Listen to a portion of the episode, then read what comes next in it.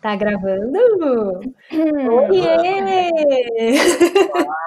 Ah, parece que tá gravando sim, é. É oficial. Sejam bem-vindos ao centésimo quinto episódio do podcast Numa Tacada Só.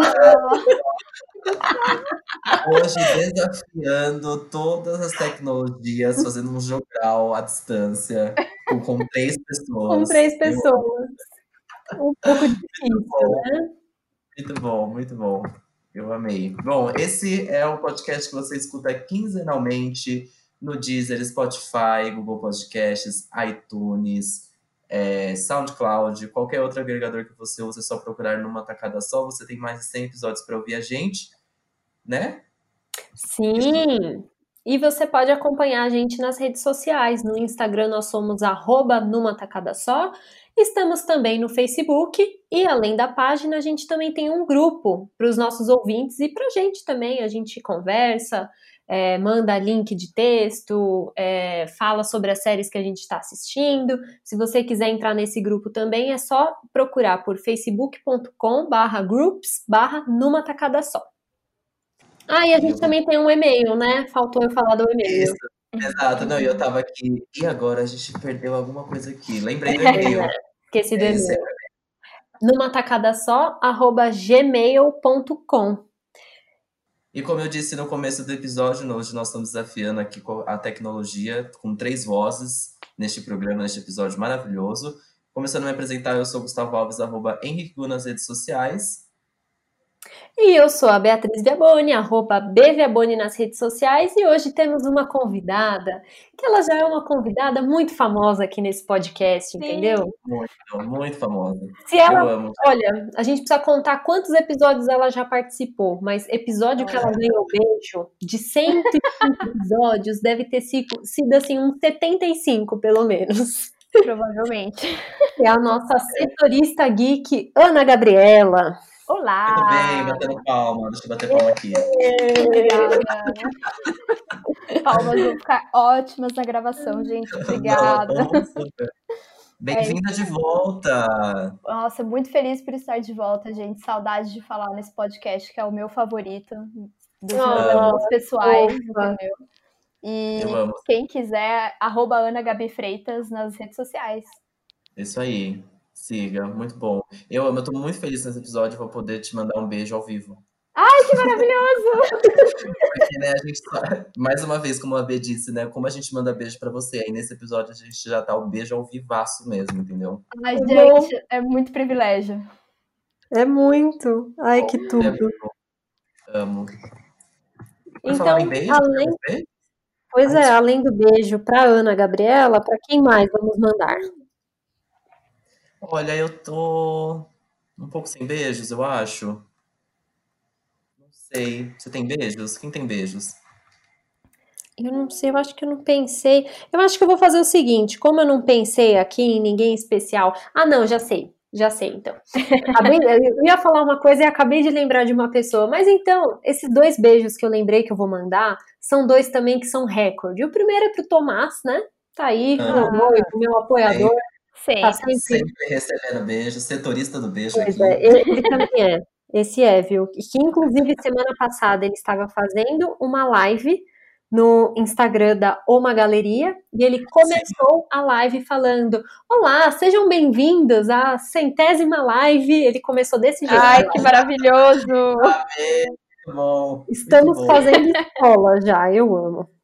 Eu amo, e o, maravilhoso. E o outro beijo que eu quero mandar é para Roberta Salomão, a nossa amiga que também sempre recebe beijo aqui, porque eu falei com ela esses dias e ela falou que ela tem escutado o Numa Tacada Só enquanto ela limpa a casa aí nessa quarentena e que ela fica respondendo a gente em tempo real, assim, em voz Ai, alta. Maravilhosa. Sabe? Amo. Falando amo. com a gente. Eu amo quem faz isso. Então, um beijo São pra dois, dois clássicos de beijos aqui, o Tô e a Rô, né? Também. A Rô tá sempre aí. Tá, tá, um, tá um páreo duro hoje de pois beijos. É. Ana que já tá aqui, tem o Tô, tem a Rô. Olha, tamo aí num top 3 interessante. É verdade. Muito bom. Eu tenho um beijo, então. Eu vou mandar um beijo pra, pra Gabi Kimura, que divido um lar com ela e que a gente tem se, se ajudado muito nessa quarentena, se feito muita companhia. A a gente criou uma rotina juntos. É muito difícil re recriar uma rotina, né? Sim. Mas a gente aí é, acho que entramos numa rotina muito legal de almoçar juntos, jantar juntos, é, muitas coisas juntos, é, se ajudando em muitas coisas da casa, porque é difícil, né? Tá na casa e você vê a casa e você tem que limpar, então. Nossa, como dá trabalho ficar em casa, meu Deus. Dá muito Nossa, trabalho. Senhora. E a gente tem se ajudado com muitas coisas, é, além da companhia em si, né? Então, um beijo para ela. Ah, que fofo. Adorei. Sim. E você, Ana? Eu tenho. Vou mandar um beijo também para minha roommate, a Fernanda. É, que desde que a gente que começou essa quarentena, a gente, a gente já se conhecia há muitos anos já, tipo 14 anos. e Nossa. sim, super. Então a gente já passou por muitas fases de amizade e eu acho que compartilhar uma casa no meio de uma quarentena não é fácil. É, mas a gente está saindo muito bem. E, e, eu gosto muito que a gente faz companhia uma para outra sem impor a companhia uma da outra. Então, ah, isso, é. isso, é muito é saudável, isso é muito bom pra gente. Então, um beijo pra Fê. Muito Ai, bem. que fofa. Um beijo pra Fê também. um tá... beijo pra Fê. Fazendo companhia pra nossa amiga também merece beijo. Exatamente. muito isso. Adorei. Então, de beijos, estamos? Estamos de beijos, estamos de beijos. Putz, espera aí, deixa eu só. Nossa, um beijo muito rápido e, e express, porém não tão. não menos especial. Um beijo para Aline Alcoforado, para Angélica Bito, para Samantha Lobo, para Patrícia Virgili, porque amanhã, a gente tá gravando hoje na quarta, amanhã, quinta, dia 21, estreia a nova temporada de Férias com Ex. Hum. E eu sigo hum. aqui muito animado para assistir depois que o bebê acabou. É o reality show que eu tô aqui esperando sentado, literalmente. E é muito gostoso lembrar, porque de férias que está aqui no meu coraçãozinho, e essas meninas maravilhosas que eu amei trabalhar junto. Enfim, eu sempre fico muito nostálgico quando vai estrear de férias com esse, que é um grande marco é, para mim, na minha carreira profissional. E aí eu lembro muito delas e eu tô trocando muitas mensagens com elas, então fica um beijo pra elas. Hum, muito bom. Ah, que gostoso. Beijinho meu para elas também. Saudades das migas. Pois é. Então, Estamos de beijo. Vamos de aprendizados. Alguém quer começar? Ah, eu tenho um aprendizado, gente. Eu tava, inclusive. Adoro convidada que chega preparada. Conta. Isso mesmo, você gosta, assim, pode ir, amor, vai lá. Então, eu comprei um alicate de cutícula nessa quarentena, né? Hum. E porque o meu, o meu anterior quebrou e tal, eu comprei. E aí, tipo, geralmente quando você compra da farmácia, já vem afiado, né? O alicate. Hum. E o alicate que eu comprei não veio afiado. Tipo, uma das abinhas do corte não estava afiada. Putz. Eu falei, putz, exato, o que, que eu vou fazer? É, aí eu, eu entrei na internet porque, né, quarentena, a gente vai descobrir como faz as coisas na barra. Nossa. E, e eu descobri que existem algumas formas de afiar alicate dentro de casa. E uma delas é fazer uma bolinha de papel alumínio uma bolinha bem apertada, não precisa ser muito grande, pode ser pequena. E aí você tá. vai picotando a bolinha de papel alumínio com o alicate até ela sumir. É, e isso Gente. ajuda a afiar o alicate. E eu acabei de testar e, a, tipo, ajuda. O seu alicate fica afiado, mas não é aquela coisa, nossa, meu Deus, eu vou conseguir fazer milagre. Não. Eu consigo tirar as pelinhas que estão soltas e, e é isso, sabe? Tipo, Tem muita precisão. É, exato.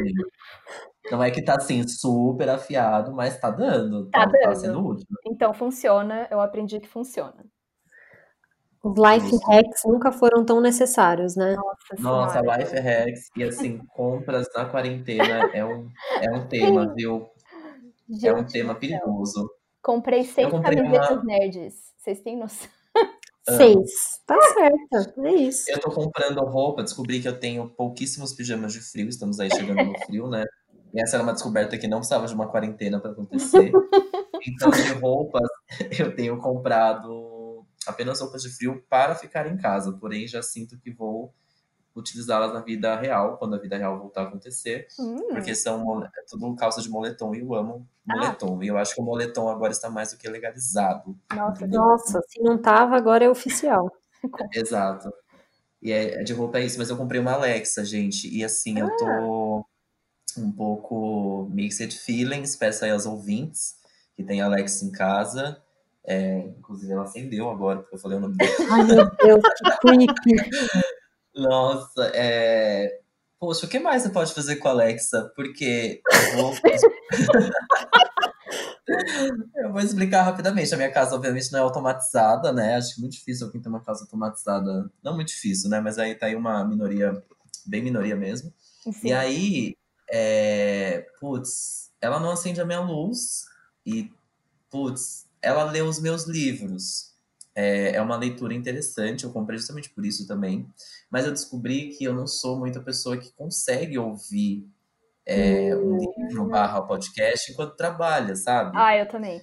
É, enquanto e trabalha aí... é difícil, só um trabalho muito Exato. manual, né? Assim. Sim. Pois é. Mas aí também, tipo, antes de dormir, a leitura, se eu peço para ela ler, é um pouco estranho também, né? Que é uma Consegue prestar atenção? Eu consigo, mas é, não sei, é difícil. Eu acho que é porque eu também não sou acostumado com audiobooks. Então, é. pode ser uma questão aí a se acostumar. Mas está sendo a grande função dela atualmente. A gente está ainda se conhecendo um pouco melhor. Porque acordar, acordar não é legal. Ela não é muito quieta. Não é muito legal. Como assim? É, é que eu peço para ela me acordar. Sim. Né? E aí, ela me acordou o primeiro dia, ela acordou. E eu só que sabe quando você quer a soneca, aí tipo no celular, sei lá, só ah. encosta, ou você só passa a mão por cima tudo mais, encosta, acabou. Ela demorou para entender que eu queria um pouco mais de tempo. E aí ela começou a falar. E aí foi o aniversário do, foi aniversário do Steve Wonder. E aí o que eu fiz para ela parar? Eu falei, tipo, ela me acordou, e aí eu falei, bom, desisti de tentar fazer ela parar. Eu falei, bom dia para ela ver que eu acordei. Uhum. Aí ela falou: Bom dia, você sabia que hoje, blá blá blá blá blá. e a média de temperatura, ela não parava de falar. eu, tipo, Meu assim, Deus. E aí eu descobri o Alexa não perturbe, que aí ela para de falar na hora. Ah, ah que ótimo. É. é enfim, estamos aí conhecendo um pouco melhor, mas ela toca músicas. Ela vira uma caixinha de som, gente. Ai, enfim, eu tô querendo justificar uma compra de quarentena. Muito difícil. Tudo bem. Eu estava na promoção.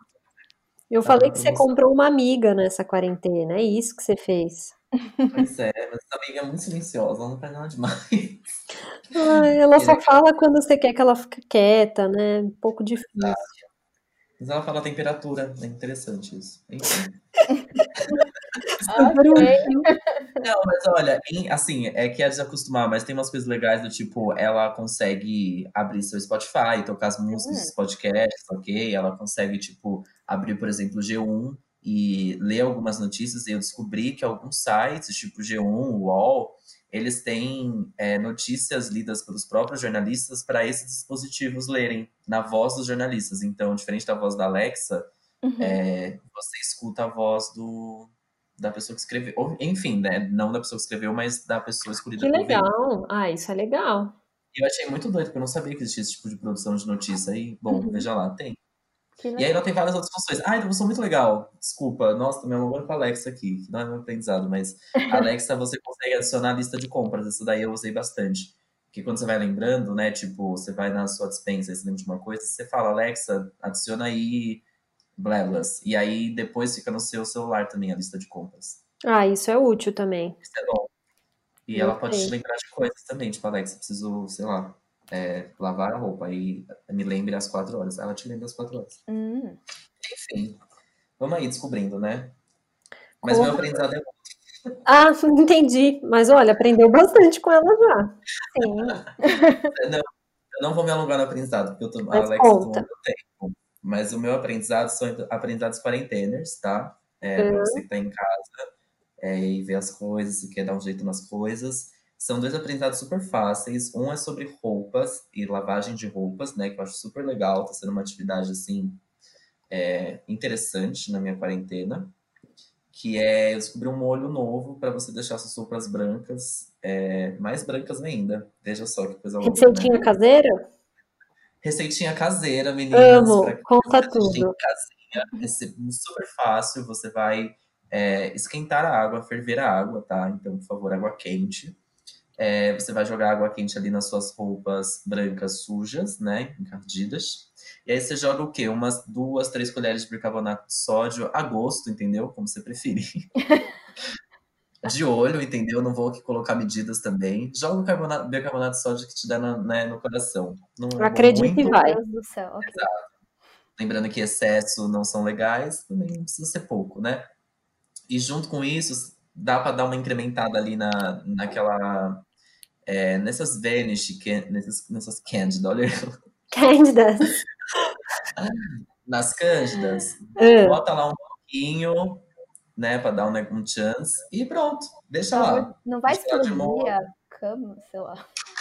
Não, não, não vai, isso eu prometo. Molho. Aí deixa de molho.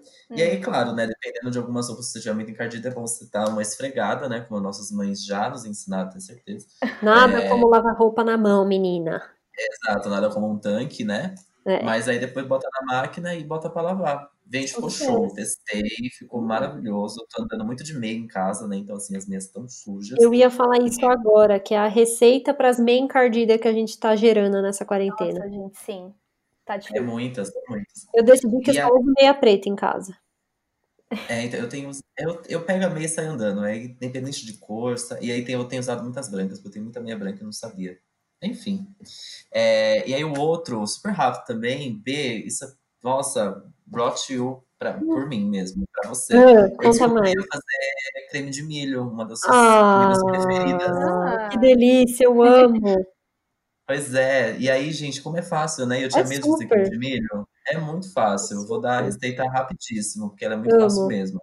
Ana, você sabe fazer creme de milho? Não, gente, não sei. Você vai, vai aprender agora, amiga. Vai fazer amanhã. Yay! Nossa, queria tanto. agora sim, melhorou. É, vamos lá, latinha de creme de milho, ok? Uma lata de creme de milho. Creme de Você milho vai... não, de milho. Creme de milho não, de milho, exatamente. Ah, tá. Obrigado. Isso aí.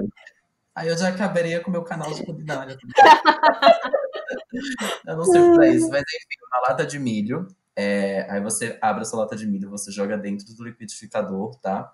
Uhum. Junto com isso, você pega essa lata vazia, enche ela de leite, leite integral mesmo, leite que a gente usa, uhum. bota leite, bota no liquidificador e bata no liquidificador o milho e o leite. Não precisa ficar batendo muito tempo, né? Senão vai ficar muito. Perde um negocinho ali do milho, né? Sim. Mas bate ali rapidinho. Uhum. Beleza. Bateu, show. Aí na panela, eu vi, essa parte da panela você pode fazer milhões de coisas. Eu vou fazer a receita quarentena simples, que eu fiz durante, sei lá, durou 15 minutos, basicamente. Nossa. Eu coloquei a manteiga ali pra. Pois é, coloquei a manteiga ali pra esquentar, pra ser a gordura ali da panela, né? Enfim, gosto de cozinhar com manteiga, isso também aprendi com Gabriela Kimura. Ai, ficou uma tá... delícia. Pois é. E aí você bota ali, né, enfim, é, a manteiga para esquentar, virar gordura. E aí você joga tudo ali do liquidificador na panela, certo? E aí você adiciona uma lata de creme de leite, beleza? Beleza. Aí você bota aí sal a gosto. Dá para você ficar experimentando também, então dá para você dar, entender como está o gosto. Uhum. Um cheiro verde, se você quiser, ou qualquer outro chururu que você quiser. E aí mexe, mexe, mexe, mexe, deixa ferver para entrar numa consistência boa e tá pronto o seu creme de milho.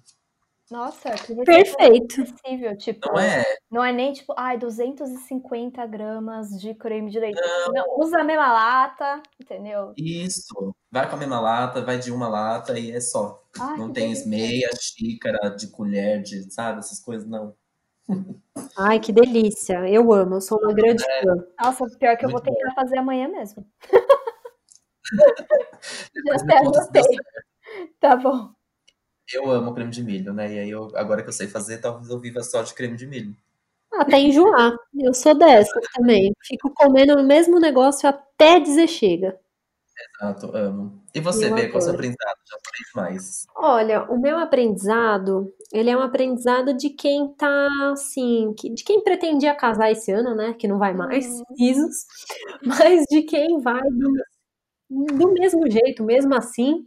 Eu vou me mudar, né? Vou começar a constituir a minha família mesmo assim. E bom, tô aí é, começando a pesquisar um monte de coisa que precisa comprar, é tamanho de tapete, é eletrodoméstico que falta, é itens de cozinha, enfim, tô desbravando esse mundo. Amo escolher tapoeira, entendeu? É tudo. Eu amo, minha sogra começou a me mandar catálogo de Tupperware, gente, pelo WhatsApp. Eu amei, apenas tudo de bom. Mas o meu aprendizado é que é, eu e o Tomás a gente foi escolher uma televisão para nossa sala de TV, né? Que eu, eu falei para ele, eu quero a maior TV possível, porque eu amo assistir coisas na, no sofá. Eu não uhum. gosto muito de assistir na cama, acho que também porque eu nunca tive TV no quarto, então eu não tenho muito esse costume, né? E aí que a gente começou a pesquisar para entender qual era o tamanho certo de televisão para aquele cômodo. E aí existem umas imagens que são super fáceis assim de você achar no Google se você coloca tipo distância do sofá para a TV tem uma imagem, porque realmente existe uma, uma medida certa. Então, se de onde vai ficar a televisão até o sofá você tem um metro, a televisão tem que ser no máximo de tal tamanho. Uhum. Não adianta, você não pode colocar uma televisão de 200 polegadas, sendo que você está super pertinho da parede onde vai ficar a televisão, né? Aquilo também vai te sufocar, vai fazer Sim. mal para a vista. Então, existe essa medida, essa conta certa. Uhum. E isso existe umas tabelinhas que é super fácil de, de achar no Google. Quer ver? Eu vou até procurar uhum. aqui. Distância TV do sofá. Olha só que pergunta. E aí, e aí você já você descobriu o, tamanho ideal para sua sala de TV. Isso, é uma TV no máximo de 42 polegadas. Não pode ser muito maior do que isso, porque vai ficar grande demais. Entendi. Então, aqui, por exemplo, se você tem uma distância de um metro e meio, um metro e oito do sofá até a televisão, ela é de 32 polegadas. Se a distância uhum. é de 2,4 metros, 42 polegadas, e por aí vai. Nossa, mas aí uma, uma de 60 polegadas tem que ter muita distância, então. É, teria que ter 3, quase 3 metros e meio do sofá até a TV. Nossa, nunca, eu Nossa. acho que nunca vi, tipo, a pessoa fazer direitinho a distância. É. É, eu acho que é, assim, é mais uma, uma recomendação que Sim. fica confortável, né? É uhum. recomendado, mas se é o seu é, tipo, ter uma de 60, é. Se vocês quiserem escolher uma de 50, também não vai ser ruim, né? É, é que pro nosso caso também, eu acho que também ela não ia caber, por, por causa da porta, que a parede não é muito grande. Então, com a porta aberta, a porta não pode ficar aberta em cima da televisão, né? Então, Entendi. realmente é, teria que ser esse tamanho, assim. E também medida ah. de televisão é um negócio super confuso, né? Tipo, eu, isso eu não entendi, assim, o padrão de como que muda de um para o outro, porque tem TV de 42, de 47, de 50, mas não é todo site que tem todas essas medidas de TV, uhum. né? Nossa, sim. É. Isso é uma outra, uma outra feature aqui para eu aprender e contar no próximo. Amo. Putz, marca de TV, nossa, LG, tá? Aqueles. Fica Ixi. aqui o. Fica Deixa aqui o público. Eu gosto, eu gosto muito. Não, eu acho que Samsungs normalmente são muito boas também, mas eu acho que LG é muito boa. Sim, e a LG também tem uma feature no controle remoto que já tem um botãozinho uhum. Netflix ali, tá, meninas? Então é só você clicar e Não, é porque a TV, a TV mais recente lá da casa dos meus pais é uma LG e ela vem inclusive com o botãozinho da Amazon Prime, de tão recente que ela é. Sim, mas é, a gente aí... importa mais com a Netflix aqui, tá? Com certeza, com certeza. Veja bem, é um episódio sobre uma série da Netflix, entendeu? Então, com certeza a Netflix tá ganhando nessa. Mas é, é porque ela tem as mais recentes, eu acho que elas têm um, um sistema operacional de Smart TV que dá um pau, eu acho, tá? Uhum. Não sei, da Samsung. E vamos de review Porque é só assim que a gente descobre Nossa, só assim.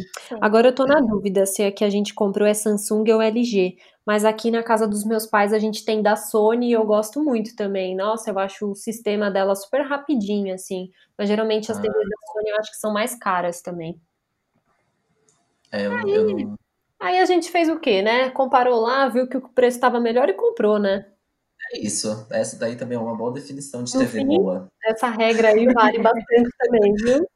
A TV mais barata e mais que com mais compensa. Essa é a melhor de todas. Pois é.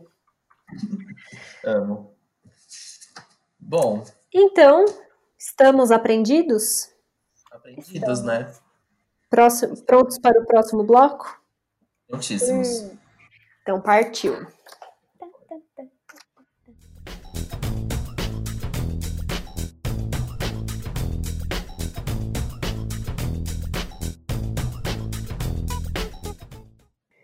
Voltamos! Esse é o bloco Rapidinhas. É o momento em que a gente faz esse grande catadão do que aconteceu nas últimas semanas, do que a gente andou assistindo e coisas que a gente quer comentar. Muito bem, amo.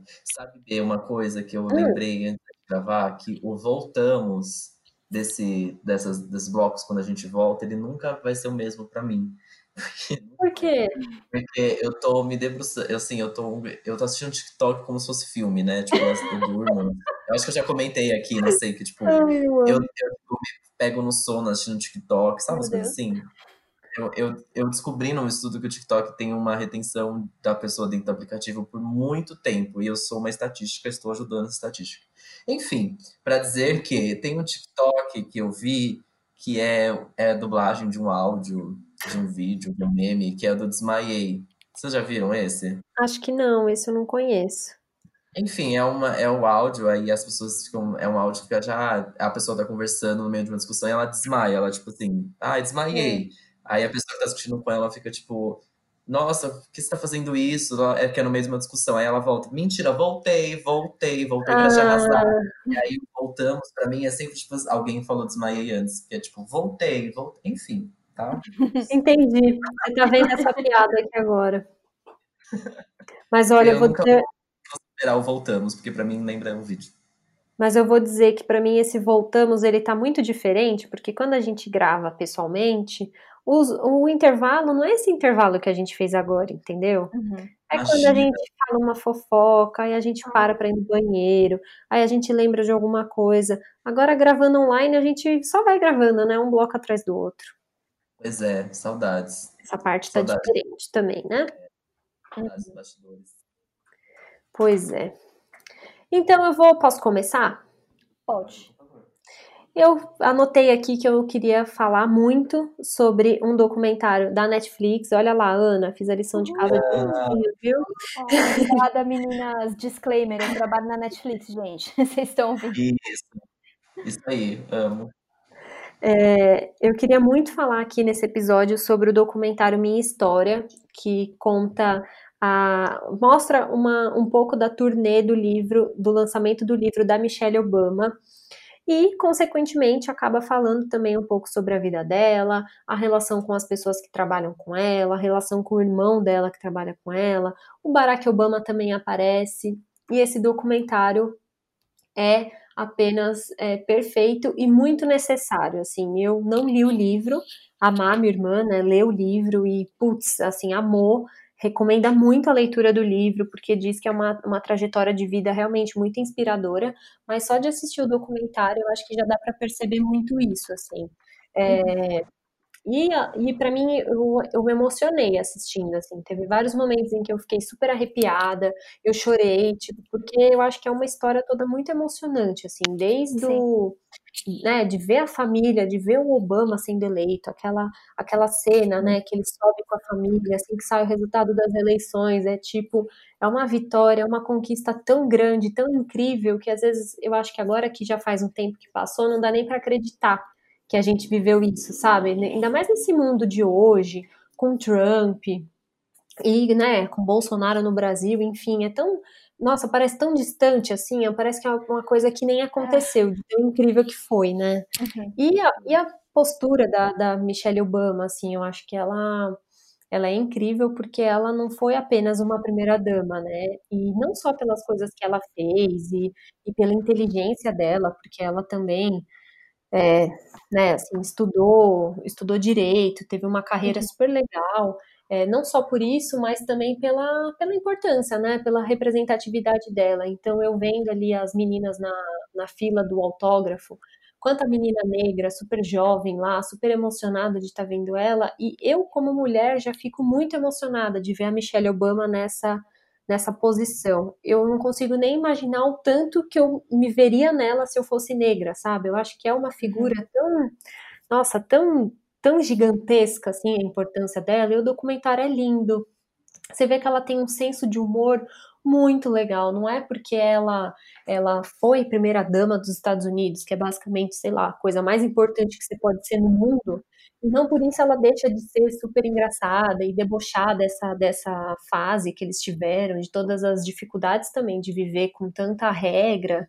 Enfim, uhum. a preocupação que ela tem até hoje, assim, de, de querer continuar fazendo do mundo um lugar melhor, e ela quer se aproximar dos jovens justamente para incentivar essa geração e entender também o que, as necessidades, né, as frustrações.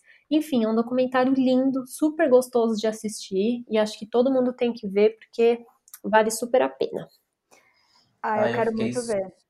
Sim, eu também não consegui ver ainda. Não, eu, eu tô querendo ler um livro, talvez, antes de ver a, o documentário, mas talvez não seja possível, então eu acho que eu vou pular direto pro, pro documentário. Eu tô muito animado para ver. Eu adoro ela, pra mim ela é a salvação da humanidade. Ai, é tudo. Sério, é muito lindo o documentário. E eu fico pensando. Eu espero que faça. Ai, fala, Gu. Pode falar. Não, pode falar, pode falar. Eu fico pensando, tipo, cara, como que a gente conseguiu, a humanidade num, num todo, sair de Barack e Michelle Obama para Donald Trump e Jair Bolsonaro, sabe? Eu não Nossa, sei sim. o que, que aconteceu, mas eu quero muito ver, e só que eu sei que eu vou me emocionar muito, principalmente porque nessa quarentena, tipo, meu, é uma pessoa que fez o que faz o bem até hoje, que busca é, se engajar tanto na educação de jovens, de mulheres jovens e principalmente negras. Então, a, a hora que eu vir isso e, e pensar na nossa situação a, atual, eu sei que eu vou me emocionar bastante. É, vai mesmo. é. Ai, é lindo. E é demais o momento em que ela tá em uma das, das coletivas ali, que ela fez uma turnê pelos Estados Unidos e em cada cidade tinha um host diferente para entrevistar ela, só figuras incríveis também. E aí tem uma das apresentações que ela tá lá e ela tá justamente falando alguma coisa sobre o Barack Obama e ele foi de surpresa nos bastidores. Ah, e aí ele entra de surpresa com um buquê de flores no palco. Ai, é tudo de bom. Ai, amo. Sério? Aí ele fala que eles são tipo a Beyoncé e o Jay-Z. Ai, eu não Sim. aguento. Eu ia falar isso, eles são, e ele é muito engraçado, porque eles são, pra mim, eles são um casal muito cool, sabe? Do tipo, muito uhum. Black culture, assim, tipo, acima de tudo, e muito divertidos, porque a playlist do Barack Obama de final de ano, com as músicas, o top Sim. 50 dele, gente, é coisa maravilhosa aquilo, tipo, Sim. esse é cara fica escutando, é isso, ele escuta, tipo, desde Beyoncé no dia a dia dele até, sei lá, Lorde, sabe? Tipo, perfeito, entendeu? Esse cara é perfeito, essa família é perfeita. Ai, eu amo. Eu amo. Exato. Queria, queria ser essa família. Pois é, maravilhosos. Amo. Que mais? E aí, Ana, o que, que você tem de rapidinhas? Ah, na verdade, eu tenho uh, uma rapidinha que eu queria mencionar, agora que a gente falou hum. da playlist, é que a Lorde vai lançar um novo CD. Eba! A gente não sabe Finalmente. absolutamente mais nada, só isso mesmo. Sim. E com Jack Antonoff de novo, então assim, estou prontíssimo. Nossa, eu tô, nossa, eu tô muito ansiosa, porque eu amo ela, ela é perfeita, e o cabelo dela tá enorme, então é, é o momento certo. Maravilhosa. Eu amo. Ai, eu sou louca pela Lorde também. Meu Deus, aquele, o que eu escutei melodrama não tá escrito, viu? Sim. Sim. E ontem eu, eu pelo Instagram, só para adicionar esse assunto, eu estava a descobrir um perfil chamado Album Recipes. Não sei se vocês já viram, hum, ou se não. vocês viram que eu compartilhei, mas é um perfil que, tipo, mostra é, a tracklist de álbuns. Então, tipo, é porque tem um melodrama lá. Uhum. E aí ele mostra como se fosse um recibo de uma compra, tipo, um recibo. Ah, eu vi. E aí cada. É, e aí é muito legal, porque cada música é um item, né, do seu recibo. Uhum. E aí o valor, na verdade, é o tempo da música. E aí no final você tem o total de tempo do álbum. E aí tem várias informações muito bonitinhas, tipo. É, as informações bem pequenininhas que a gente tem nas notas. Então, tipo, lá tem, sei lá, Columbia Records, blá blá blá. Ele dá as informações do álbum em forma de, de recibo de compra. Eu achei muito legal. Chama Album Recipes. Sim, você coisou do Kanye West, eu acho, né? Mesmo que eu gosto muito daquele álbum. E aí, mas tem o da, tem o da, da Lorde, da Melo, tem o Melodrama, tem o Lemonade, tem o, o Dan do Kendrick Lamar, tem um monte, tem tipo do Travis Scott, tem vários. Ele, ele é novo esse perfil, pelo que eu entendi. Ah, que legal. É bem legal. Ai, vamos colocar o link aqui depois, vou até anotar pra gente lembrar. E falando de música ainda, tivemos clipe de Watermelon Sugar de Harry Styles. Gente, eu juro por Deus que esse homem ele não vai dá, me matar né? um dia. Sério. Se já não me matou. Ai, eu amei. Eu gostei Achei também. Tá. Achei. Você não gostou? Eu não sei. Eu não sei o que eu achei do Eu gostei, vamos lá. Mais uma vez, aquele guarda-roupa maravilhoso. Roupas que eu não usaria, eu só ficaria bem no hairstyles, a gente já sabe, tudo certo. É... Vibes praias, amei tudo mais. Eu não. Eu, na mensagem do clipe, eu fiquei um pouco. Hum, o que está acontecendo aqui? Porque. Não sei, senti uma vibes ali sexual, óbvio, né? Ok. Sim, é... bastante bem sexual, acho que um pouco claro ali a mensagem, mas ao mesmo uhum. tempo. É, e aí não é o meu lugar de fala, entendeu? Então por isso que eu não sei se eu tô entrando nessa, mas tipo. Eu achei que ele tava tocando num assunto sexual que normalmente os homens héteros não são conhecidos por fazer bem. E aí eu não sei por que ele tava se vangloriando. Parecia que ele se vangloria um pouco daquilo. Olha eu, né? Problematizando hairstyles na quarentena tem que acabar. a quarentena tem que acabar. Porque é isso que eu fiquei na cabeça. Mas eu, eu gostei do clipe. E aí depois aparece um, um homem, né, na, na, na, turma toda ali de Sim. se lambendo com, com a melancia. Eu achei legal, achei interessante. Mas enfim, fiquei com isso na cabeça. Achei que não era para ele se vangloriar de nada dali, não. Não sei se ele se vangloriou também, mas eu fiquei com isso na cabeça. Olha, Gu, eu não vou dizer que você tá muito errado, não, viu? Uhum. Porque assim, eu, eu gosto, achei o clipe demais, é, é isso, ele é super sensual ali lambendo uma melancia e tem toda essa mensagem mesmo. Mas por outro lado, também é, eu acho que tem um, é, um padrão muito repetido que é esse homem cercado por mulheres, né? Ah, sim. É, homem então. cercado por mulheres sensuais, bonitas e ele sendo desejado. Isso é um pouco batido, né? Sim. Uhum. Foi essa sensação que eu tive, sabe? Tipo, junto é. com a mensagem que teve. Sim. E aí ele rodeado de mulheres, tanto é que quando aparece eu tenho um homem, né, no final. Sim. Ali, quando, eu fiquei tipo, ah, tá, tava. Porque, sei lá, não era uma coisa que eu esperava do Harry Styles, porque é isso, ele passa o clipe inteiro sendo desejado, se lambuzando com outras meninas na melancia e fazendo apologia a um ato sexual que, tipo assim, mo, a gente tem aí um histórico de mulheres que sabem que homem não sabe fazer isso aí, não, você tá falando. E não é você que vai saber. Então, assim, é. É. Enfim, eu fiquei com isso na cabeça, mas é um clipe lindo, tá? Eu amei também, achei muito bonito. É, é muito gostoso. Eu amo essa música, é uma das minhas preferidas. Então, Sim. eu tava super animado pro clipe. Mas aí quando eu vi, eu fiquei, ah, entendi. Mas eu assisti de novo, tá tudo certo, enfim. É, não, mas eu acho que a sua, o, seu, o seu questionamento realmente tem, tem razão, tanto uhum. porque eu também me incomodei com isso que eu falei, né? Mas eu acho que o uhum. Harry Styles, ele talvez ele quebra um pouco o padrão. Esse clipe ele não é 100% padrão, apesar de ter esse homem super desejado, justamente por toda a feminilidade que ele traz, né? Isso para, eu acho que coloca coloca eu não sei se é a sexualidade de todo mundo em questão, assim, mas eu. Uhum. É isso, cara. Ele pode usar saia e colar de pérolas que eu continuo achando ele super incrível e atraente, sabe? Eu sim, sou uma mulher, então eu gosto muito disso dele, assim, de ser. de ser. de colocar isso em questão mesmo, que eu acho que é uma coisa super da, da geração mais. da geração Z, assim, né? Tipo. Uhum. Essa coisa do mais fluido, né? Eu acho que ele traz isso de um jeito sutil, assim, que a gente sabe que se chegar também super chocando, talvez ele não ia ter, ter tanta aceitação, né? E eu acho que é bem é, isso mesmo. Tipo, é, eu, eu concordo com o seu ponto, o, inclusive, porque eu achei o, o clipe eu gostei muito do clipe porque ele é esteticamente, ele é muito bonito, assim. Todos os é, clipes é, dele, né, são muito bem executados dessa, dessa forma. E, uhum. e é engraçado, ele tá cercado de mulheres, mas elas não são mulheres com corpo padrão. E aí, tipo, um passo para frente, um passo para trás, sabe? Tipo, é, eu, fico, eu fico nessa. meio pensando nisso. E ele abordou de fato uh, a questão, né? É, de uma forma até que respeitosa, assim, tipo, você percebe o que ele tá falando, mas não tem nada, uhum. tipo, super explícito, sabe? E aí, de novo, um passo para frente, um passo para trás. E... Mas é muito.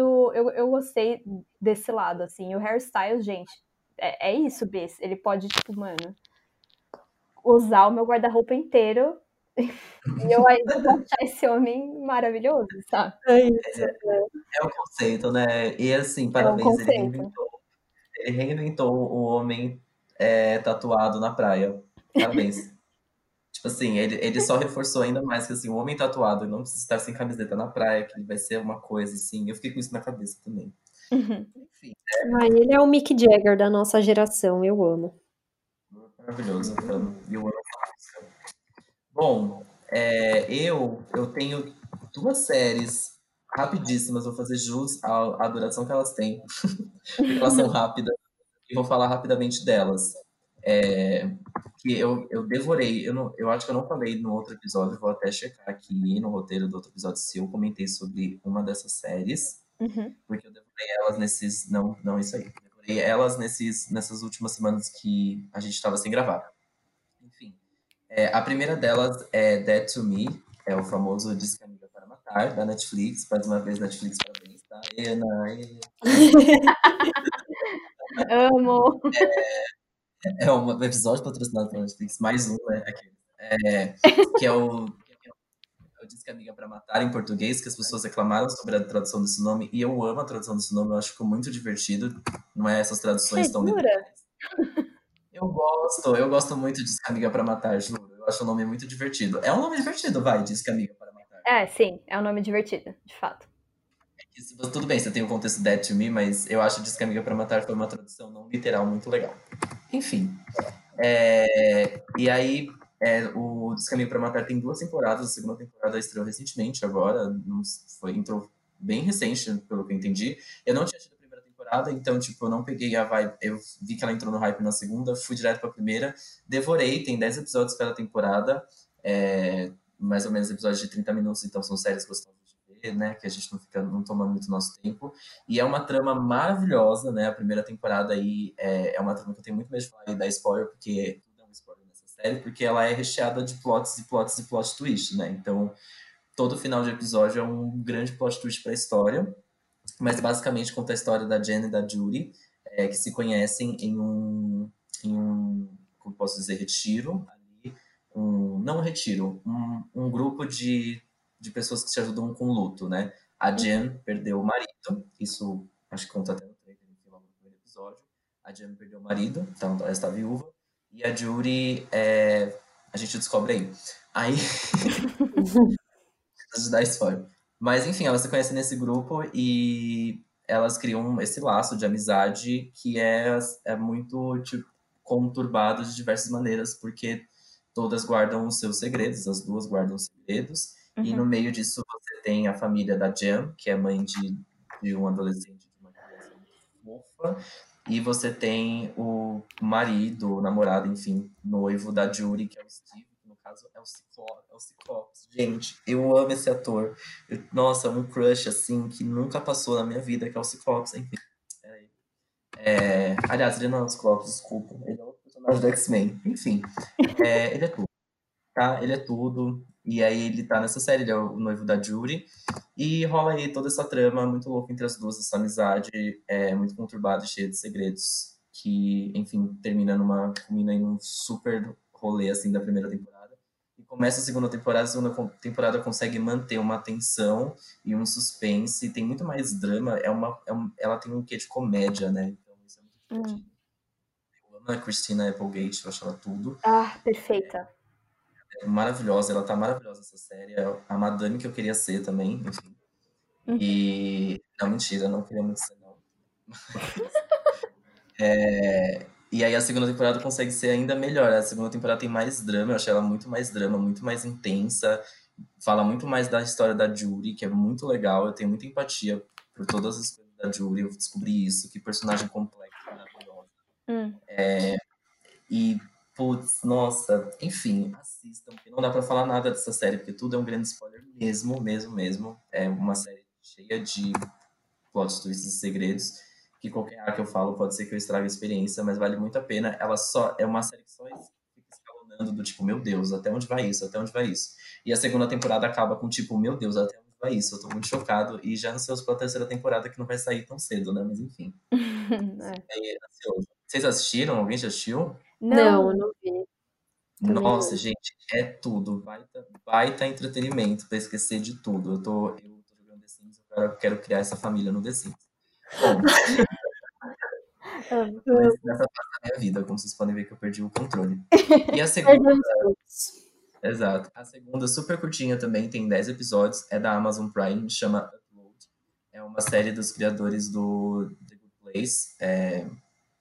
E ele tem muito do que ali do The Good Place e um pouco de Black Mirror, mas ele conta a história de um futuro não tão distante em que as pessoas, você, as pessoas, você, eita, como posso dizer, ao morrer você tem a opção de realmente é, deixar que a pessoa morra assim do jeito que a gente conhece, enfim, né, enterrada ou cremada que seja, mas você deixa a pessoa livre, ou você consegue transportar ela, toda a essência dela, toda, tudo dela, para um universo para um universo gamificado, um universo 3D, enfim. Nossa, que brisa.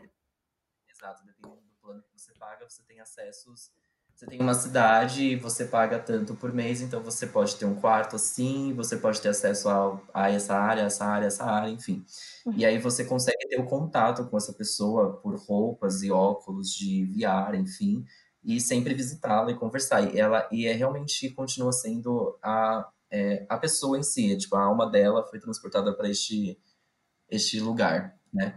E aí a história conta é, o upload conta um pouco da história dessa menina que trabalha nessa empresa que cuida desses espaços onde os mortos é, continuam vivos e ali eles ficam vivos para sempre, né? Tipo, até que o plano acabe ou alguém não pague mais. É, aí Meu você Deus. morre mesmo. Exato, tipo, é muito, é muito doido, assim, e é mais uma que, assim, você vai abrindo, é muito good place, sabe? Quando você, eles colocam muita, muito elementos e a história vai abrindo cada vez mais, tipo, um personagem que representa aquilo, ou é, este lugar que representa uma. Tipo, é muito via, viajadíssimo. E muito Black Mirror também, né? Boa. Enfim. E, é maravilhoso, então, conta a história dessa menina trabalhando nessa empresa e esse menino que, bom, né, morreu e vai para este lugar. E aí tem todo um mistério em si, porque ele trabalhava numa, numa empresa que permitia um acesso mais amplo, para porque é um mundo muito desigual, dá para ter um pouco desse contexto. Então, pessoas muito ricas que têm acesso é, a esse sistema, enfim, a esse lugar, seja. E ele estava trabalhando num, num, num outro sistema um pouco mais acessível e tudo mais, enfim. Ele acaba morrendo. E aí rola toda uma trama muito legal, é muito divertido, é muito, é muito engraçado, é muito irônico, é muito tenso também, e tem um baita suspense, um baita mistério a ser resolvido. É muito, muito legal. É da Amazon, o Upload. E é nova também. Então. E é super curtinho os episódios, devoramos quase em dois dias, eu acho, tudo. Nossa, que legal. Eu, é, eu, eu, eu vi essa série, mas eu achei bem doida, assim, tipo, é, é uma foto de um celular, né? A pessoa segurando o celular no olho, assim eu acho. É, exato, esse mesmo, esse daí. Só que você consegue ter, tipo, relações sexuais com as pessoas que estão nesse lugar, é que você tem todo um sistema tecnológico que te permite a esses, a esses momentos, assim. E aí, enfim, tem essa menina que trabalha dentro dessa empresa, que é uma grande empresa, que, que é dona desses lugares. Tem vários lugares. E aí, esse, a, a primeira temporada é focada é, justamente nesse lugar. Aí você tem, tipo, a Deep Web deste lugar, em que você consegue, tipo, comprar. Tem, tem umas coisas que você consegue comprar, sei lá, peitos das Kardashians, alguma coisa assim. Aí você consegue colocar no seu avatar. Uhum. É, sabe umas coisas assim, tipo, bem Black Mirror, bem viajada? Sim. É bem isso. É bem legal, é muito divertido, porque é engraçado também, porque ela tem bastante comédia. Não assisti nenhuma das duas, mas nossa, essa segunda que você me falou, eu só consigo pensar numa coisa. É aquele clássico, né? Até para morrer vai ter que pagar. Meu Deus do céu. Sim. É bem, isso, é bem isso mesmo. Tipo, é um acesso bem exclusivo, sabe? Eu acho muito isso. Nossa, por, por que será que a gente não se surpreende, né? De ver uma ficção em que tem essa realidade? É. Que coisa. Exato. Que Gente, coisa. O, o, ator do Dead to Me, o James, o James Marsden, ele, Marsden, ele é o Ciclopes mesmo, tá? Um grande X-Men. Um crush, que não que nunca passou. que mais? Alguém tem mais algum assuntinho? Então, partiu o bloco principal? Partiu. Vamos.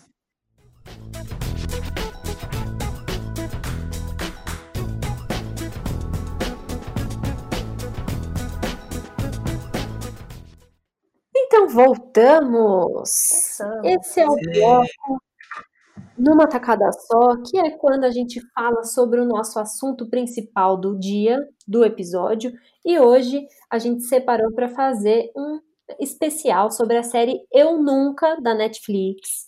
Por isso também que convidamos a Ana para poder falar sobre essa série com a gente. E bom, se você está ouvindo esse episódio perto aí dele ter sido lançado e você nunca ouviu falar sobre essa série, então talvez tenha alguma coisa errada, porque ela tá aí faz dias no top 10 do Brasil, tá sendo uma das séries mais assistidas do país. E, e acho que tem muitos motivos realmente para ela estar tá bombando, né? Sim. Sim, muitos, muitos, muitos, muitos. Muito fã dessa série. É, para quem nunca, para quem, né, se você também não ouviu falar, ou você que já assistiu, para dar um, um, panorama geral mais, né, da série, uhum. é, é uma série adolescente, então tudo, né, principalmente quarentena, para esquecer os nossos problemas e focar em problemas adolescentes aqui. é, mas enfim, ela conta a história da Dave, que é uma indo-americana que pretende aí, tô lendo aqui a sinopse da Netflix, tá? Que ela quer melhorar a sua popularidade, mas as amizades, a família e os sentimentos não lhe vão facilitar a vida, tá bom? Então, fica aí a premissa da série. Estreou aí no último dia 27 de abril na Netflix. E aí, o que vocês acharam, gente?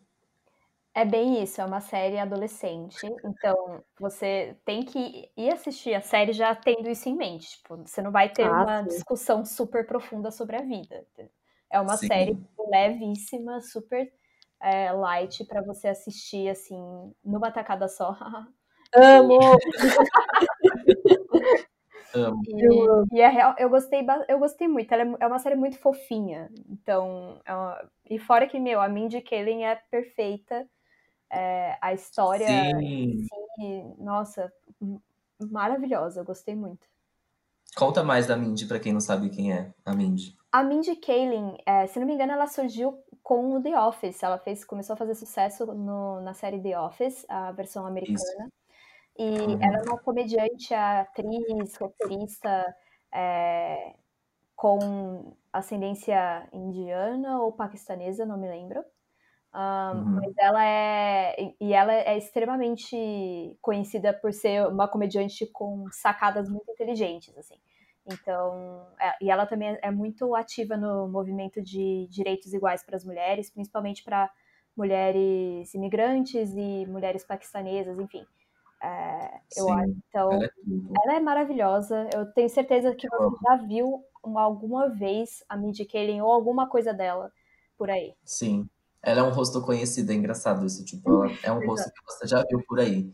E eu, eu, eu teve um episódio não tão recente aqui que eu comentei sobre uma série que ela também fez, ela produziu, criou, enfim, para a Netflix, chamada Champions. Hum. É, que era dos donos de academia, dos irmãos e blá blá blá, chama Champions. Ela tem uma temporada só e foi cancelada, uhum. mas é uma temporada super gostosa também, uma série muito gostosa de ver, vale super a pena e é criado por ela também, então ela é tudo. E é muito engraçado porque você falou do, da série, tipo, não ter discussões mas eu também acho que não, não se aprofunda. Mais uma vez, não é uma série adolescente, ok, beleza, uns dramas ali, é, alguns ok, outros, assim, não acho, eu particularmente não achei tão ok, mas é uma série que ela tem muita é, ironia, uhum. e aí é muito engraçado, porque se você não entende a ironia, ela é uma série muito boba.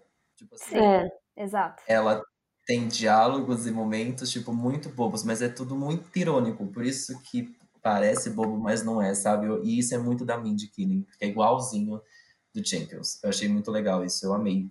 Isso que eu fiquei na minha cabeça, sabe? Tipo, uhum. cara, se alguém tá vendo isso aqui, tudo bem, super dá, ainda como se fosse um entretenimento, mas se alguém tá perdendo as ironias que essa série tá falando, tá achando um negócio muito raso, mas para quem Sim. não, tipo, né? Nossa, tudo, tudo essa série.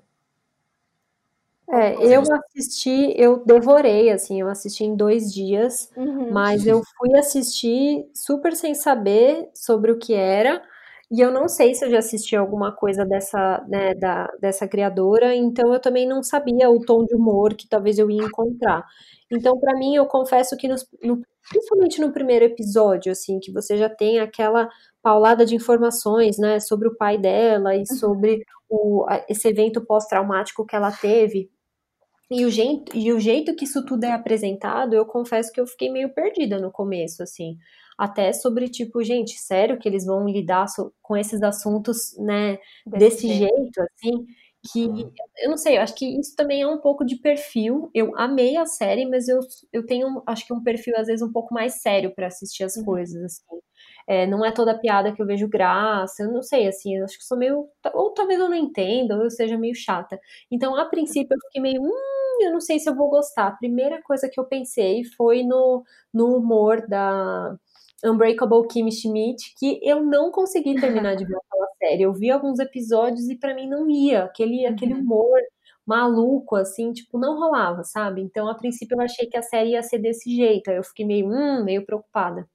Mas depois eu gostei muito do jeito que, que se desenrolou, assim. Eu acho que a ironia ali, ela é super, super válida justamente para trazer um contexto, um contexto mais pesado para uma série adolescente, assim. Uhum. E isso e isso é a graça da série, né? O jeito que lida com, com os assuntos. E eu acho que também a coisa talvez mais valiosa dessa série é ser uma série adolescente com tanta quebra de estereótipo, tanto que, quebra de padrão.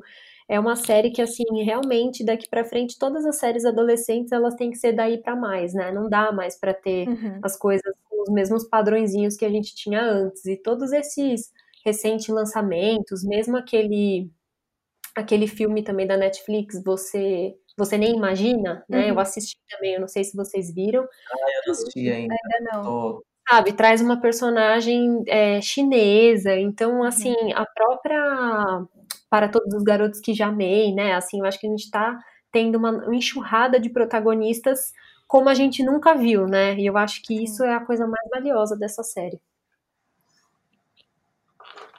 De fato, eu acho que é, até a Netflix é, dos Estados Unidos tweetou, a, a página oficial da Netflix tweetou é, falando da, da série e tal, e aí um hater postou tipo, ai, ah, Netflix é, fazendo a gente engolir personagem represent, tipo representatividade, ah, sabe, a força. E aí a Netflix fala é, falando, tipo, ah, meaningless é, characters, tipo, personagens sem sentido na trama só pra representatividade. Aí ele virou e falou: representatividade sempre vai ter sentido. Nossa. Não, não existe, é, sabe? Então, tipo. É, é, muito é, é, muito isso. Eu acho que, de fato, não dá mais pra gente fazer shows em que não tem um, um conteúdo mais diverso. E eu sinto que eu, o conteúdo que a gente tá tendo hoje em dia tá sendo tão mais natural, sabe?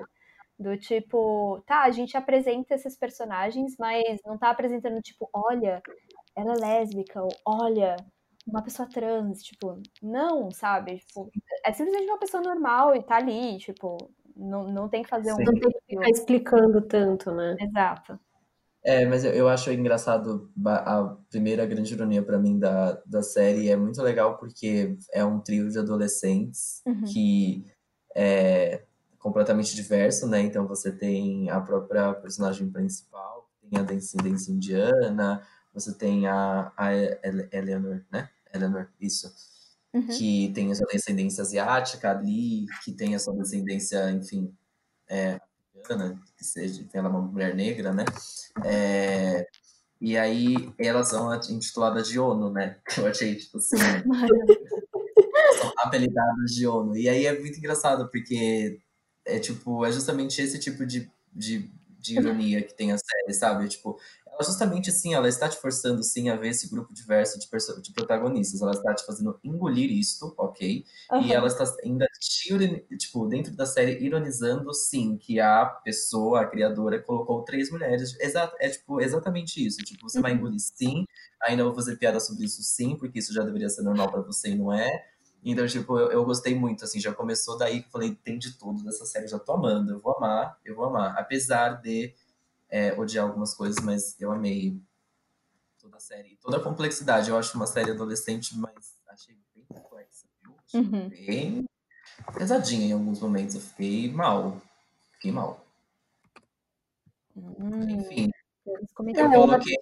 eu gosto, só complementando você, Gu, que eu gosto disso, assim, que eu acho que tem algumas produções ou algumas tentativas até do passado, de alguns anos atrás, ou de campanhas publicitárias que você olha e você fala, ai, ah, tentaram fazer o grupo diverso de propósito, né? Assim, uhum. eu acho que isso a gente vê muito, essa tentativa forçada.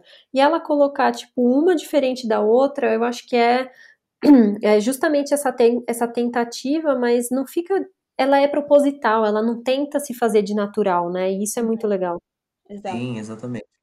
É um pouco do que é o. Eu não sei se vocês já assistiram Hollywood, Hollywood do, da Netflix também. Uhum. É, do Ryan Murphy, que é, é um pouco isso, né?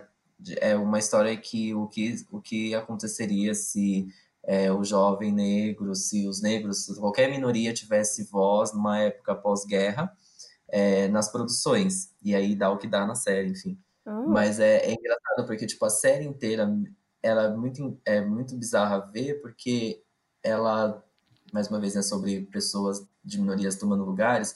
E aí você vê uma mulher num lugar muito incrível de poder, você vê um negro escrevendo uma história, blá blá, blá e aí parece forçado, mas na verdade é tipo assim, é justamente se acontecesse isso antes fosse natural, era exatamente isso que a gente já tá vendo. É. E a gente assistindo hoje em dia, a gente acha forçado no caso, sabe? Não forçado, mas tipo. Não é natural, né? É dá essa sensação, acho, no Hollywood. É um pouco do que com as três protagonistas do. Não só as três protagonistas, né? O próprio mocinho tem descendência asiática também, que eu achei. Uhum. Inclusive, este moço, gente, ele é bonito, né? Eu cheguei no final ele da é. série com essa conclusão do tipo assim, nossa senhora. Assim, ele é assim. Eu acho que assim, ele ele segue sendo para mim aquele aquele claro é, estudante de escola que você fala, gente, ele não tá mais na escola, esse ator tem 35 anos. Mas eu acho que em algum momento a própria série viu um pouco disso no momento em que em que a personagem principal e a prima estão falando de Riverdale, né? A ah, sim. essa pergunta para ela, tipo, gente, mas eles são muito adultos, então eu amo, eu amo uhum. que, que ela também debocha disso, porque de fato aquele menino tem 35 anos, né? 29 anos, gente. Então, que? Nossa, mas, é, mas eu achei bizarro, porque eu, eu assisti com a sensação de que eu falei, nossa, finalmente uma série que a galera da escola parece realmente estar na escola, porque eu, senti, eu não senti que ele, tipo, parecia tão... Então, eu, tudo bem, imaginava, sei lá, uns 22, 23 anos, mas estaria na escola. Uhum. Mas anos acaba de ser uma grande novidade para mim, tá? É, então, caramba. Isso torna o quê? Mais bonito ainda, porque com 29 anos, amor, daquele jeitinho, chocado. Nossa. Meu Deus. Eu separei alguns pontos pra gente poder discutir um pouco mais a série. Posso, pode ser? Pode. Então vamos lá. A primeira de todas, que é o que mais me incomodou também na série, uhum. é, mas acho que ela pela complexidade da personagem, que é a própria Dave, Dev, enfim. É, que para mim ela entrou na lista de protagonistas chatas insuportáveis. Que a gente tem um episódio aqui sobre protagonistas chatas com o Roberto. Um beijo nesse episódio. E nossa, não vejo a hora de fazer o segundo episódio para falar dela, porque ela é chata. o que, vocês acharam? Vê, começa aí. Olha, eu não sei se eu achei que ela é chata, eu achei que ela é um pouco sem noção. Uhum. Mas, por outro lado, eu achei que esse sem noção fez dela ser uma personagem muito diferente, que para mim pareceu ser uma coisa boa, porque eu acho que a gente também tem um padrão de, de personagem principal. Ah, a nerdzinha, a loser, que nunca vai ter chance com o popular e elas todas são super inseguras, super na delas. E assim, a Dev mostra uma ousadia meu, ela teve uma coragem de, tipo, ir lá esperar o gatinho sair da aula de educação física, tipo, e aí, vamos lá? Tipo, de um jeito que essas personagens de um padrão mais loser não teriam. Então, uhum. eu acho que ela é sem noção, mas que isso fez com que ela fosse um, um perfil ousado, sabe? Mas ela uhum. se torna super chata depois, tipo, do jeito que ela abandona as amigas dela, assim. Eu acho que essa daí é uma pisada na bola que, que foi meio pesado, assim, sabe? Sim. Eu sim, é só para complementar, porque é muito isso que você disse. Teve vários momentos na série que eu achei ela uma personagem muito corajosa, sim. É, e aí é muito legal ver do tipo, acostumado com as comédias românticas adolescentes que a gente assiste atualmente, a, personagem principal, ela não faria essa, não teria essas atitudes. E aí tem vários momentos que, tipo, ela tá em volta ali daquele grupinho do Paxton, e, tipo, pra ela se aproximar ou falar alguma coisa, eu sempre imaginava, tipo, não, ela não vai, né? Obviamente ela não vai. E ela ia. E ela, ela ia. É. Vem cá, vem cá falar aqui rapidinho. E, tipo, olha isso, eu amei, tipo, ela realmente vai, ela só vai. Muito bom. Dá uma vergonha alheia, né? Não, é muito bom. Mas eu acho. E você, acho... Ana? Ah, ela é insuportável, gente. e eu acho muito engraçado, porque, tipo, era uma personagem que é, é uma pessoa mimada, e por isso ela Sim. Atitudes que ela toma, entendeu? Porque ela acha que ela vai conseguir, tipo, se livrar ou passar por cima disso sem nenhum problema ou sem nenhuma consequência. E aí ela começa a ver que não é bem assim a vida funciona. Tipo, ela faz tudo aquilo com as amigas dela, que ficaram do lado dela durante todo, todo o período ruim que ela teve, é, por causa de um cara. E assim, é, é, muito a atitude de uma pessoa que é egoísta. E, e eu sinto que ela não soube pesar essa, essa questão do tipo, meu pai morreu e eu tive um estresse pós. É, eu tive, enfim, um problema. Uhum. É, fica de rodas por muitos meses, etc. Esqueci o termo. Mas... É um, sei lá, um, um evento né? traumático é. é. Exato, você teve um choque. E, e aí você para e pensa, é, e, e, aí eu acho que ela pensa que tudo tem, tem que continuar a girar ao redor dela, mesmo com a vida, tipo, meu, passou, sabe? Sim, o seu pai faleceu, sim, você já tá com as pernas se movendo, vambora. Infelizmente, não tem o que fazer, a vida segue. E eu acho que ela, ela fica com aquela sensação de tipo, meu Deus, você é muito chata por causa disso. Porque ela, ela continua sendo mimada, ela continua tipo, eu tive toda a atenção até agora, eu quero continuar tendo. Sim. Ela tem muitas atitudes egoístas também, né? Que isso, tipo, Sim. é, basicamente o que você falou, justamente com as amigas dela e tudo mais. É o famoso, tipo, é, um, eu acho que ninguém sabe o que eu tô passando, então, né, vamos de educação e empatia em primeiro lugar. Uhum. Ao mesmo tempo que o que você tá passando, eu não posso ser o. É, você não pode jogar isso em cima de mim, né? Você não pode me usar como, como sei lá, um, um saco de pancadas e eu ser culpa disso, né? Tem um pouco isso, de você jogar a responsabilidade da sua, da sua dor e a sua raiva em cima do outro. Eu achei um pouco isso, assim. Mas ao mesmo tempo eu sinto que ela também não tinha noção da dor, ela não tinha noção da, uhum. do que ela estava carregando, sabe? Então tem uma parte da inocência dela de entender melhor ou não uhum. o que, que ela estava carregando ali. Mas ao mesmo tempo, putz, várias coisas que eu tava, gente, ai, sério, essa menina, alguém para essa menina, porque não, não tá dando. Eu tava todo momento do lado da mãe dela. Por mim, ela ficava lavando roupa lá, cueca do vizinho Ai, mas vocês não tinham a sensação de que a mãe dela era muito dura com ela? Também. Eu acho que é um pouco dos dois, né? Tipo, ela, a mãe pesava muito a mão, mas é, isso é engraçado porque engraçado no sentido de, tipo, todas as pessoas que eu conheço, indianas ou paquistanesas, falam que os pais são muito rígidos. E, e eu acho isso que é um reflexo da, da cultura deles e, e que transparece na série, mas eu acho que a mãe dela é muito dura, querendo que a filha, tipo, tenha essa autonomia do tipo, meu, a vida segue, mas ela mesma demorou para a vida seguir para ela. É. Então, é, é, é, é, exatamente isso. É a inocência de uma adolescente que não sabe lidar com seus sentimentos ainda. E o, o choque de uma mulher que perdeu, enfim, o companheiro de vida do nada, sabe? Sim. É, tem um pouco da própria descoberta da mãe dela, né? Do tipo, de uhum. alguma de alguns valores ou é, dizer, tipo, de algumas memórias, né? Tipo aquela cena da, da moto, putz, tudo, uhum. né? Amo. Aquilo ali é lindo. Tipo, é. ela entendendo, tipo, da casa e tudo mais. É muito, muito uma descoberta da própria mãe também, sabe? De lidar com, com essa, essa perda dos dois lados, né? É, tipo, ela ficou muito tempo tentando ser firme e segurar tudo, ela também não se permitiu, não se permitiu viver, né, esse sofrimento. Sim, e aí tem uma coisa muito legal, né, na, nesse sofrimento das duas, que é um dos temas que eu separei, que eu achei muito foda, que é logo no curso que aparece, que é como a terapia entra nessa história, né? Uhum. Gente, eu achei isso, assim, parabéns, adolescentes assistam essa série e entendam, Sim. tipo, o poder... Façam o valor, terapia. Exato, uhum. o valor de uma terapia, porque, putz, que legal, acho que eu nunca tinha assistido uma série que trata terapia tipo, com tanta naturalidade e como uma rotina da personagem ali, tipo, e uma personagem super importante que é a própria doutora e tudo mais, para tudo, tanto para até para a mãe dela no final. Quando a mãe dela sentou lá, eu falei, aí, isso aí, gente. Uhum. Disso que a gente tava precisando. Então, tipo, achei muito legal. Vocês gostaram disso também?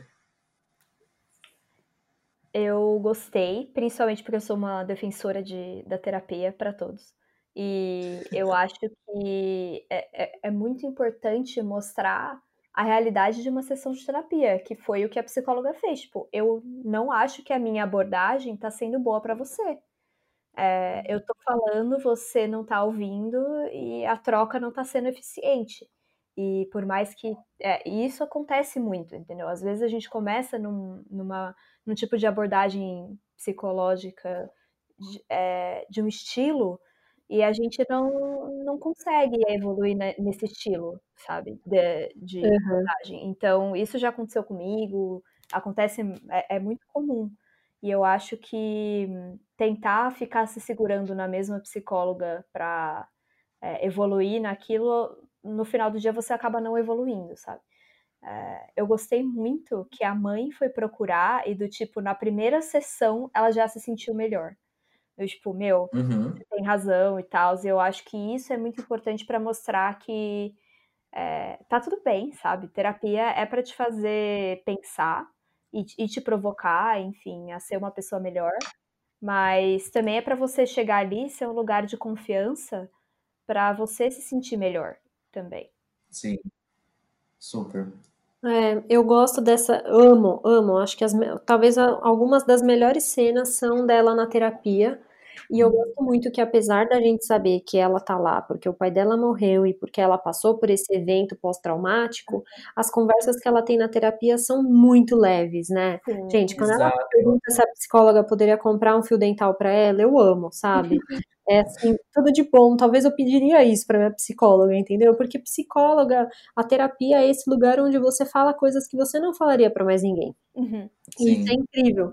E eu gosto muito dessa abordagem que eles dão, porque eu acho que a gente também tem algumas ideias de, de terapia, não só em séries como no cinema, mas, sei lá, você pensar, tipo, o que, que é as, as sessões de terapia em How to Get Away with Murder. Uhum. É porque a Analise, tipo, porque ela bebe, porque ela vai perder a licença, porque ela tem que ser monitorada. Então, é uma coisa muito como um tratamento, nossa, é. tipo, muito sério, sabe? E eu gosto sim. que essa abordagem da série mostra que sim, é um tratamento, que ela precisa daquela ajuda, mas que é uma coisa leve, né? Uhum. Pois é. E é justamente isso, porque tem, tem a parte. A você entende, a, série explica o que acontece com ela, a perda que ela tem do pai, mas ao mesmo tempo as primeiras sessões de terapia ela tá completamente focada em outra coisa, então meio que tem esse lado exatamente leve de tratar esse esse, né, colocar esse tratamento que a personagem está passando de uma forma gostosa, um ambiente seguro. Era muito. Todo, todo momento alguma merda dava, vai, vai pra terapia. Eu já ficava assim, pensando, tipo, ah, ela muito pra terapia agora, né? A próxima cena podia muito ser a terapia. Porque era isso, era um ambiente seguro até para tipo, pra série em si. Eu achava muito legal, eu achei muito legal na hora que apareceu. E eu fiquei tipo, gente, acho que eu nunca vi isso. Eu acho realmente que eu nunca vi nenhuma trama tratar a terapia dessa forma. Eu achei muito legal. É verdade. Ah, eu adorei também, gente. Aquela psicóloga, ela é maravilhosa. Ah, sim. É tudo. A atriz tá na série Olhos que Condenam. Quando eu tava fazendo a pauta ah, do programa, legal. Eu lembrei, exato, eu lembrei do rosto dela e eu fiquei, gente, onde eu já vi? Ai, que legal. Lembrei. Ela é tudo, essa mulher. Enfim. E por falar nela e personagens secundários, o que, que a gente tem a dizer aí sobre as, as amigas da Dev, né? Os crushes da Dev, a mãe, a prima, quem vocês gostaram? Ai, gente, eu acho a prima incrível. Ela é maravilhosa. Ela é toda a prima que todo mundo tem que, tipo, a, a pessoa acha, tipo, nossa, todo mundo da família gosta dela, ai, que chato, não sei o quê. E a prima é, tipo, completamente maluca junto, sabe? É incrível. Eu amo. Não, ela é, e ela é, ela é hipnotizante, né? Uhum. Que linda que ela é, Nossa, meu Deus, aquela atriz é maravilhosa. Ela é muito bonita, eu fiquei chocado. É. E eu amo a ideia do personagem, né? Dela ser uma, uma mulher indiana que veio, mas que foi para os Estados Unidos para fazer pesquisas científicas. Então ela, tipo, não é só um rostinho bonito também, né? Uhum. Sim. Ai, ela é maravilhosa. É uma baita ela é personagem. É... Quando ela começa a ver Riverdale, eu assim me acabo. Gente, é tudo, é muito legal. Eu amo essa referência. Sim. E é muito é muito bom a evolução dela também. Eu achei que ela ia ser, tipo, muito, muito secundária, e na verdade não, ela faz super parte. Eu achei muito legal como ela tá. Como ela se, se mistura com a trama da própria Dev, assim, muito legal. Amei. Uhum. Eu torcia muito para as duas se darem bem, tipo. Ai, sim. Ficava muito nessa. Putz, eu amo demais a Eleanor. Ela é tudo. Uhum. Eu sou muito fã dessa atriz, inclusive, que também tá em em, na série da Drew Barrymore, que eu esqueci agora. Esqueci o nome. Santa Clarita Diet. É, exatamente, Santa Clarita Diet. Tudo. É, e eu amei esse personagem. Eu tenho, gente, eu tô, enfim, num momento de muita empatia com as dores dos personagens, né? tá todo mundo sofrendo, aí eu vejo o personagem sofrendo, e putz, ao momento dela, no momento com a mãe dela, eu fiquei tipo, caraca, bicho, que barra. A mãe dela é muito cuzona. Eu tô tipo, nossa, uma raiva dela. E aí eu amo essa personagem, porque eu amo quando ela perde. Não amo, né? Mas assim, como eles colocaram isso dela perder as cores do, dos looks dela quando ela tá triste. Putz. É muito fofo. Ela... Muito fofo, e depois ela volta com as cores. Ah, gente, para, essa personagem é tudo. Eu amei, de verdade. Não, ela é muito. Eu achei ela muito fofa, só que por outro lado dá muita dó, porque a mãe dela é muito cuzona com ela mesma, mas não sei, assim, eu não. Eu achei o, o drama dela um pouco chato, sabe? Essa uhum. coisa dela, tipo, ai, por causa da mãe ela querer abandonar o teatro, sabe? Isso me deu um pouco de preguiça, assim. Acho que por isso, talvez entre as duas amigas, eu gostei mais da história da Fabiola. Eu achei ela mais não sei, assim, um pouco. Ah, talvez é porque é um personagem menos teatral, né? De propósito, porque a outra uhum. faz teatro. Mas Sim. a, a Fabíola eu achei demais, assim, e eu já, já vi um pouco na história dela um padrão que eu tô achando demais de ser repetido, que é de personagens que se. que se. que contam pra família que são gays e a família aceita bem.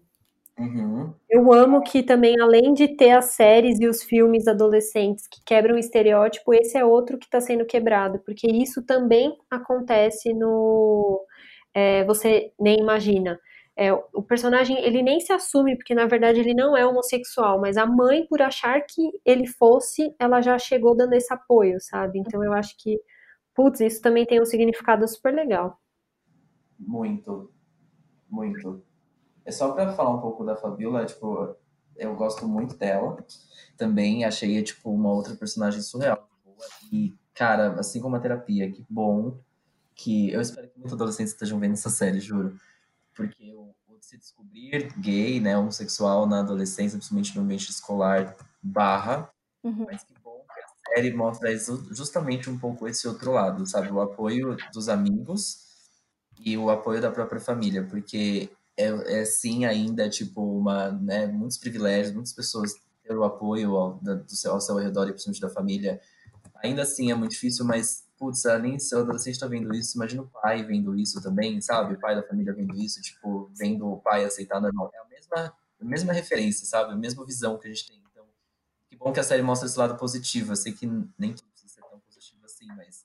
E ela tem um lado tão negativo que é como é difícil para a própria personagem falar aquilo, né? E é muito legal o narrador dizendo, tipo, ai, são só três letras, são só três, três letras. E ela naquela, tipo, nossa, olha que situação, viu? Consigo me enxergar eu acho que muita gente consegue me enxergar nessa situação em vários momentos, assim, tipo. Sim, e eu acho que foi bem bonito também, né?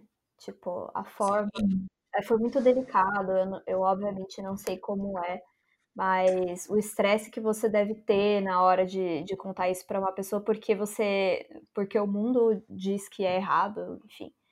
E, e a mãe dela, eu acho que é uma sensibilidade tão grande do tipo, ah, filha, beleza, mas e a aula de espanhol, não sei o que, tipo, eu achei muito fofo que ela, tipo, não não colocou um peso naquilo como ela, ela viu que a filha estava sentindo, sabe? Uhum. Isso foi importantíssimo. Ai, sim. E a, e a mãe da, da Dev? Ah, é, eu, eu acho que ela é uma pessoa que passou por muitas coisas ao mesmo tempo e que deve ter sido muito difícil para ela. E isso deixou ela uma uhum. pessoa muito mais dura do que ela é. Ou até, tipo, nos flashbacks você vê que ela já era uma pessoa mais dura, né? Mas Sim. eu acho que ficou um pouco pior. E mesmo assim, quando você vê aquelas coisinhas de, de leveza, tipo a, a da moto, que ela foi andar de moto sozinha, é, essas pequenas coisas eu, eu consigo ver, tipo, uma sensibilidade nela muito. Eu consigo entender, ser empática com ela nesse sentido, sabe? Do tipo, cara, uhum. que difícil, sabe? E, mas assim, eu, ela não me tocou muito, não, entendeu? Pô, ah, tá. Você podia ter sido um pouquinho melhor com a sua filha. É. É, eu fiquei, eu fiquei meio assim com ela também. Achei ela muito dura. Achei. Eu acho que talvez a, essa chatice dela me incomodou mais do que a chatice da, da Dev, assim, de tipo, nossa, meu, que saco. Seja um pouco mais legal com a sua filha, sabe? Achei ela.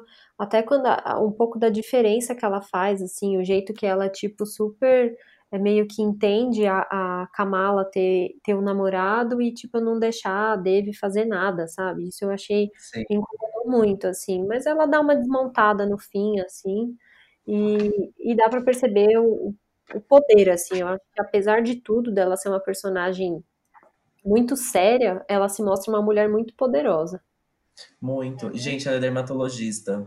Tá vendo? Ai, Essa ela é série, ela traz, ela traz uma, uns que tão normais, assim, tipo, sei lá, você vê uma personagem feminina muito forte, normalmente ela é médica, ela é advogada, uhum. e aí, tipo, essa mulher é muito forte. Eu, eu, eu, eu também senti todas essas questões, né, tipo, da, da, de ser muito.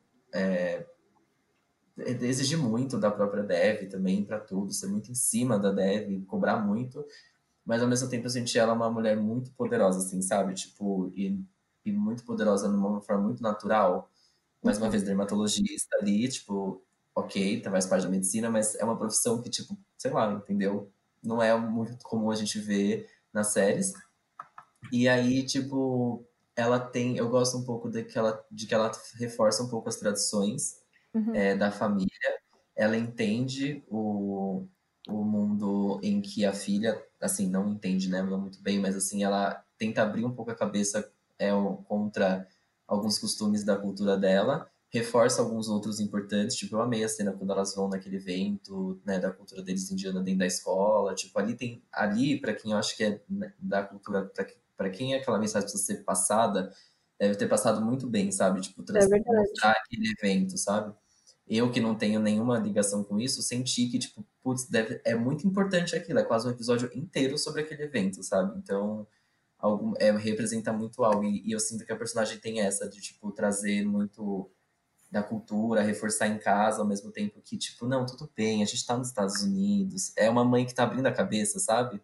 É uma mãe que está se descobrindo também. Eu gosto de personagens é, uhum. mais velhos que têm complexidade. Tipo, mais uma vez falando de Hollywood, em que tipo eles tratam a sexualidade de pessoas idosas de uma forma muito legal, sabe? Tipo assim, uhum. pessoas idosas, pessoas mais velhas também têm suas complexidades e desejos e tudo mais. E eu gostei que a série, por mais seja adolescente, tem isso com a personagem da mãe, né? Enfim.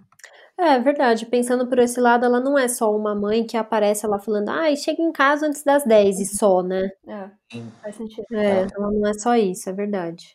Tá se descobrindo nesse papel também. E o Paxton e o Ben, né? Esses aí. Ai, gente. Eu acho muito engraçado. Tipo, o Ben, ele é muito atrapalhado, coitado, mas é, e ele continua sendo uma pessoa super, sei lá, otimista, bola pra frente, mesmo com a família dele não ligando para ele. E, e o Paxton, ah, não sei, ele parece mais um cara de tipo popular de série americana para mim. E ai, falta mais, né? Falta um pouquinho, falta mais no Paxton, entendeu? Mas, é, eu, eu achei o Ben mais carismático que ele, por incrível que pareça. Ah, é bem mais, eu acho também. Eu acho que a cereja do bolo do Paxson, na verdade, é a irmã dele, mas aí a irmã dele é a irmã dele, não é ele, né? Exato. Até a irmã Exato. dele deu tipo um coice nele, né? Quando é, ele falou, ai meu, não, ela é mais inteligente que eu, não vou ligar pra, pra Dev. E ela, tipo, você tá com medo, mano? Você tá... Ah, sério. Eu achei Sim.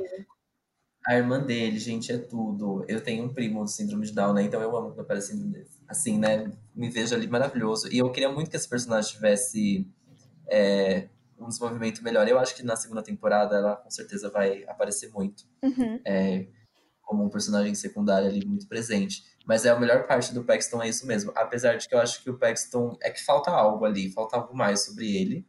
Tipo, a família dele, alguma coisa ali tá faltando para explicar, entendeu? Uhum e a gente não teve um pouco disso.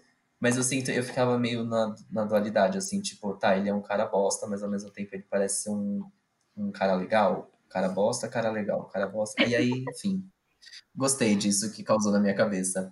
E o Ben, gente, tipo assim, tudo, esse personagem é tudo. Ai, eu amei.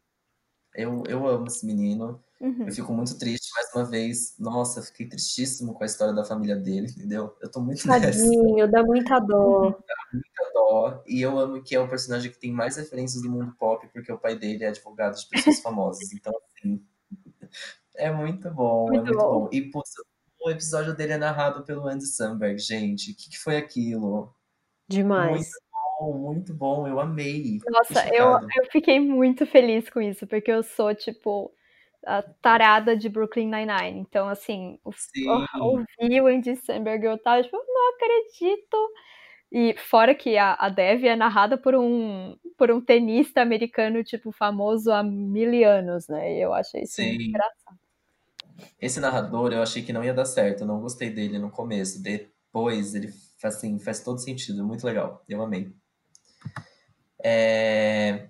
E a Kamala, gente, que terminou com o Steve, né? O que, que, aconteceu ali? Fiquei um pouco chocado. Você achou? É que eu achei que ela terminou de um jeito muito brusco, tadinho. Ah, sim. Uhum. É. Ok, assim, eu achei super empoderada. Achei que ela estava assim, completamente certa, entendeu? Ninguém ia ficar mandando a vida dela. Mas eu achei que ela terminou de uma maneira muito brusca e porque ela se balançou muito com o Prochan lá. Que também, né? Muito quem rápido, né? Quem se com aquele homem também aparecendo na porta de casa. Mas eu achei que foi muito.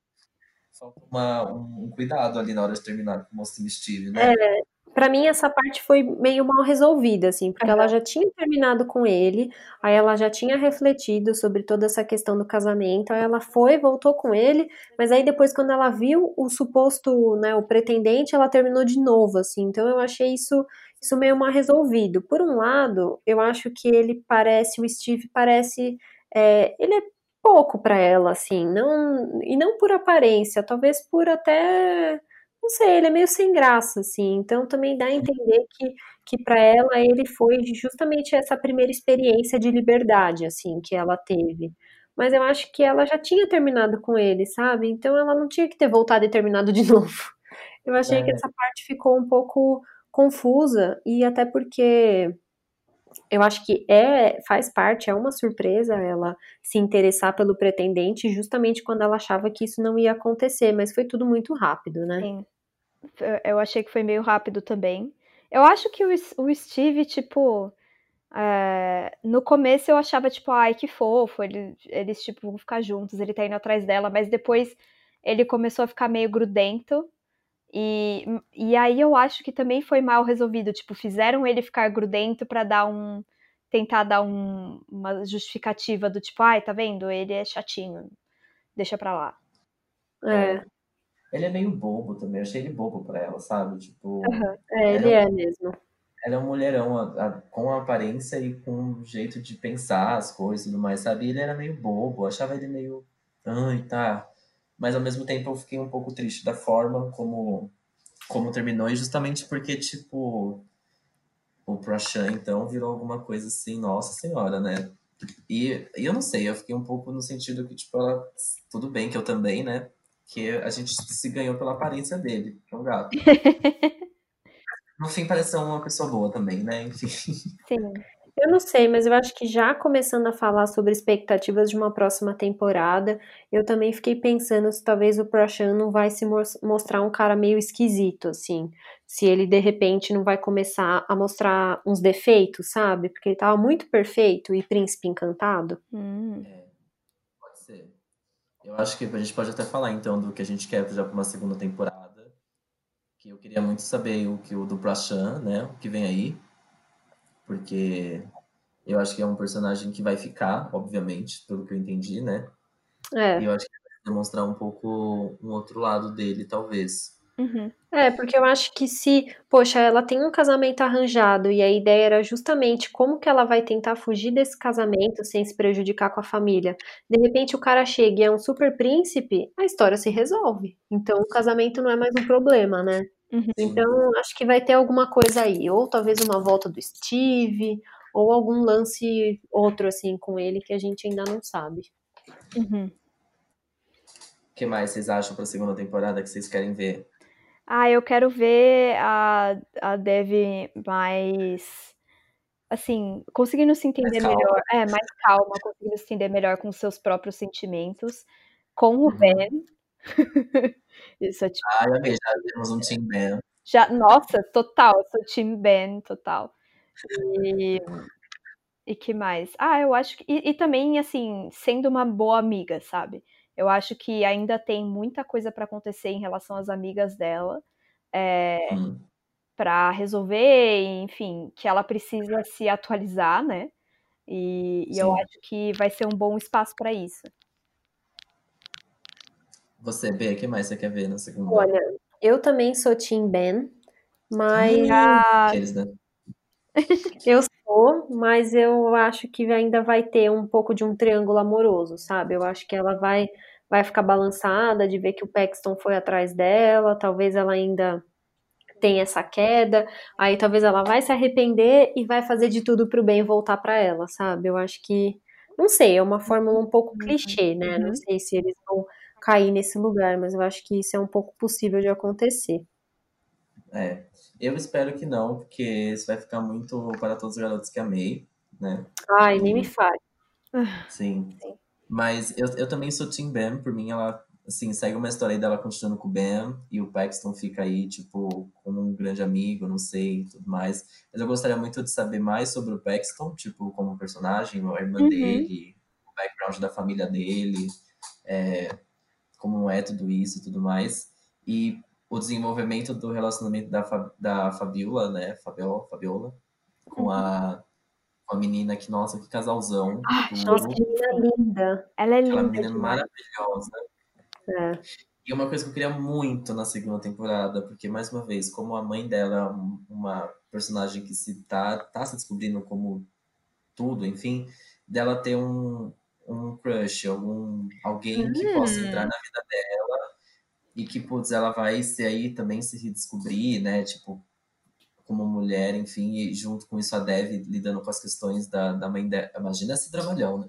Mas eu queria que, tipo, tivesse mais dela também, tipo, se apaixonando e tudo mais. Ia ser muito Ah, legal. ia ser tudo. Ia ser muito legal mesmo. Uhum. Ah, ia ser muito Quando apareceu apareceu, quando apareceu aquele vizinho, tipo, que ia comprar a moto, eu achei que isso ia acontecer, sabe? Ah, é um clichê se apaixonar pelo vizinho, né?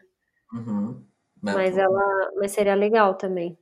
Pode guardar isso aí, que não duvido que aconteça. Já tá no elenco, né? É, mais fácil. Um, e acho que para finalizar um pouco da série que a gente falou, vamos das nossas cenas preferidas. Sim. Um... Quer começar? Eu posso começar. É... Então vai. Deixa eu pensar. Não, mentira. Eu, eu gosto muito da cena em que a mãe anda de moto. Essa é tá. uma das cenas muito fortes para mim. E o final, em que a, a, De, a Dev, a mãe e a, e a prima estão, tipo, na praia tocando Beautiful Day. Mano, Gente, a hora que. Day, né? Nossa senhora! A hora que começou a tocar Beautiful Day, eu ali eu ali eu desabei. Eu não tinha chorado, tipo, em absolutamente nada, porque é uma série muito de boa. Mas ali é. foi muito, porque essa música Sim. toca muito, assim. E, e, e a hora e que, que ela. escolha de música mesmo para embalar a série todinha, né? Muito legal. Uhum. Ai, sério. Então essas, essas duas são as minhas cenas, assim, preferidas, que me aqueceram o coração, sabe? Um, você, vê? Ai, que difícil. Eu devia ter pensado mais antes. é, eu acho que eu gosto muito do momento que eu até falei aqui, que ela vai atrás, primeira vez que ela vai atrás do Paxton, e depois a primeira vez que ela vai na casa dele, porque ela realmente vai, gente. Ela é muito corajosa, ela é muito ousada e, tipo, determinadíssima nas escolhas dela, né?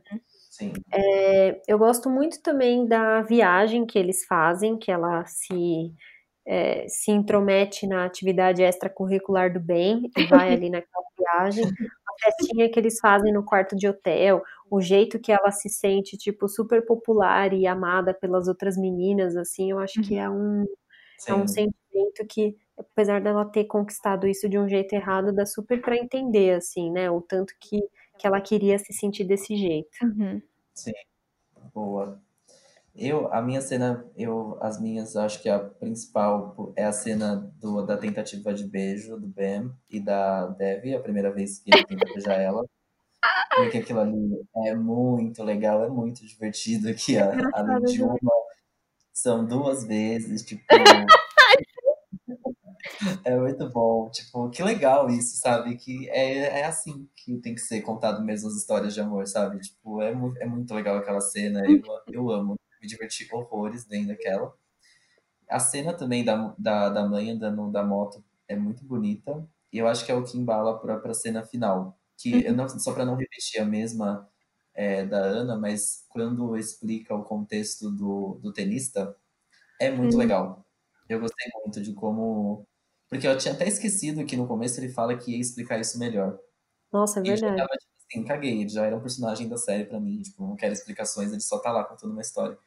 E aí, quando é da forma que é contada, né, quando ele encontra ela no final, putz, muito legal, eu amei. E é ele de verdade, né? Eu não conhecia ele, tá? Não sei quem ele é. Sim. Mas enfim, é, é ele mesmo. Eu achei muito legal essa cena também, como se fecha.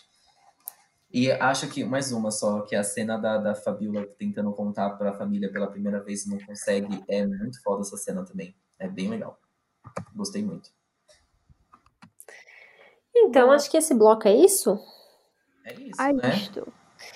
Então, bom, já acho que se você está aí escutando, já conta pra gente aqui qual que é a sua cena preferida, manda pra gente nas redes sociais, ou posta lá no nosso grupo do Facebook, que a gente também quer saber o que, que você mais gostou e menos gostou da série, para qual casal que você está torcendo nessa segunda temporada.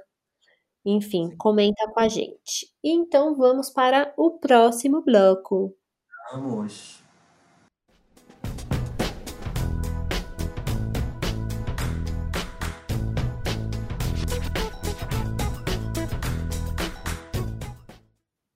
Voltamos! Esse é o nosso bloco final, o bloco tacada final, que é o momento em que a gente encerra o nosso episódio com chave de ouro, a gente faz uma lista, a gente faz um, um desafio, a gente comenta as coisas aqui e amarra tudo com o nosso tema principal. E bom, já que a série que a gente escolheu aqui para fazer esse episódio se chama Eu Nunca, e além disso, todos os episódios são nomeados desse jeito, uhum. a gente vai meio que brincar de um Eu Nunca. Mas calma, que ninguém vai pegar o, o copinho do shot, ninguém vai fazer revelações polêmicas, a gente vai comentar algumas situações que acontecem na, na série, justamente para dizer se a gente já fez ou não aquilo. Amo, eu amei. Vamos lá. Quem quer começar? É, eu posso começar. Vai lá. Então, pode. É, eu nunca fui em uma festa adolescente na casa de um amigo que ficou sozinho porque os pais foram viajar. É, eu já, né? Eu já. Eu já também. Só no ensino médio. É, do Só no ensino médio. Antes disso, não. Só o quê? Só no ensino médio. Antes disso, essas é. festinhas ainda não rolavam. Mas eu fui em poucas, viu? Não foram muitas, não. Eu acho que eu tenho lembrança de duas, assim. É... E eu me sentia muito, nossa, rebelde fazendo isso. Sim. É, eu não. Eu fui em algumas, mas eu já fui uma, eu já fui essa pessoa que os pais foram viajar e deu festa em casa. Hum, mas é engraçado porque, é, mas só teve uma festa que, enfim, saiu um pouco do controle, mas justamente porque não era sempre a mesma turma. Porque, tipo, eu sempre ia na, nas festas, mas engraçado porque, tipo, sei lá, para mim era só a junção da turma, não precisava ser uma festa com a escola inteira, não era assim, sabe? Ah, sim, é, essas assim, tão grandes eu hum. também nunca fui. É, tipo, tudo bem, obviamente, algumas festas. tipo, né, não, é muito bizarro. Viajando, Sim. Mas enfim, já fui, fui. Próximo. Pode, você quer ler, Ana? Pode ler. É, eu, eu nunca fui ou participei de uma peça de teatro da escola. Já, né? Eu já. Mas vocês já participaram? Já. Sim. Contem sobre esses personagens. Ai, gente. Eu, então, né? Na minha escola era construtivista, então era tipo escola de hippie. É... Amei. Na oitava série a gente teve teatro, eu lembro direitinho. Nono ano para quem é mais novo do que isso. E, e aí a gente tinha que fazer uma peça de teatro. E aí a minha turma ficou responsável por fazer Peter Pan. Aí eu, tipo, tá, o que, que eu vou fazer no Peter Pan, né? E aí escolheram a menina mais bonita da sala para ser a Wendy, né? Os meninos populares para ser os irmãos da Wendy, clássico. Aí olharam para mim, a nerd, que já, já era tipo a taxada de nerd mesmo. Olharam e falaram: Você vai ser um menino perdido. Aí eu, tipo, ok. Ah, não. Nossa. Eu tive que prender meu cabelo num coque, tipo, pra fingir que eu era um menino e passar terra e, tipo, sombra preta em mim pra fingir que eu era sujinha. Sujinha perdida no mundo. É. Ai, meu Deus, que dor. E eu, eu tenho fotos disso, mas eu não, não, não sei nem onde elas estão. E eu espero muito que eu nunca ache. Porque, tipo, mano do cu. Muito bom. Nossa, meu. Olha. Um comentário à parte. A minha amiga que mora comigo, a, a, a sala dela fez do Estranho Mundo de Jack. Foi muito da hora. Que legal. Gente, legal. Formados. Nossa, muito pra Freitex. Sim, total. É que a sala dela tinha mais emo. Ah, tá. Amei. tá explicado. Amei. Você já vê? Olha, peça de teatro, assim, encenação, eu acho que eu nunca nunca participei assim na escola. Eu tentei fazer aula de teatro uma época, mas eu desisti antes da apresentação do fim do ano, assim, tipo, não rolou. Uhum. Mas o que eu participei no ensino médio e que é um clássico dos filmes é que eu participei de um show de talentos. Ai, amo. No terceiro ano do ensino médio, eles fizeram um show de talentos para todo mundo da escola. E eu tinha um amigo que amava dançar, ele arrasava nas coreografias pop e ele queria muito participar do show de talentos, mas ele tava, tipo, super inseguro e não queria de jeito nenhum dançar sozinho. Uhum.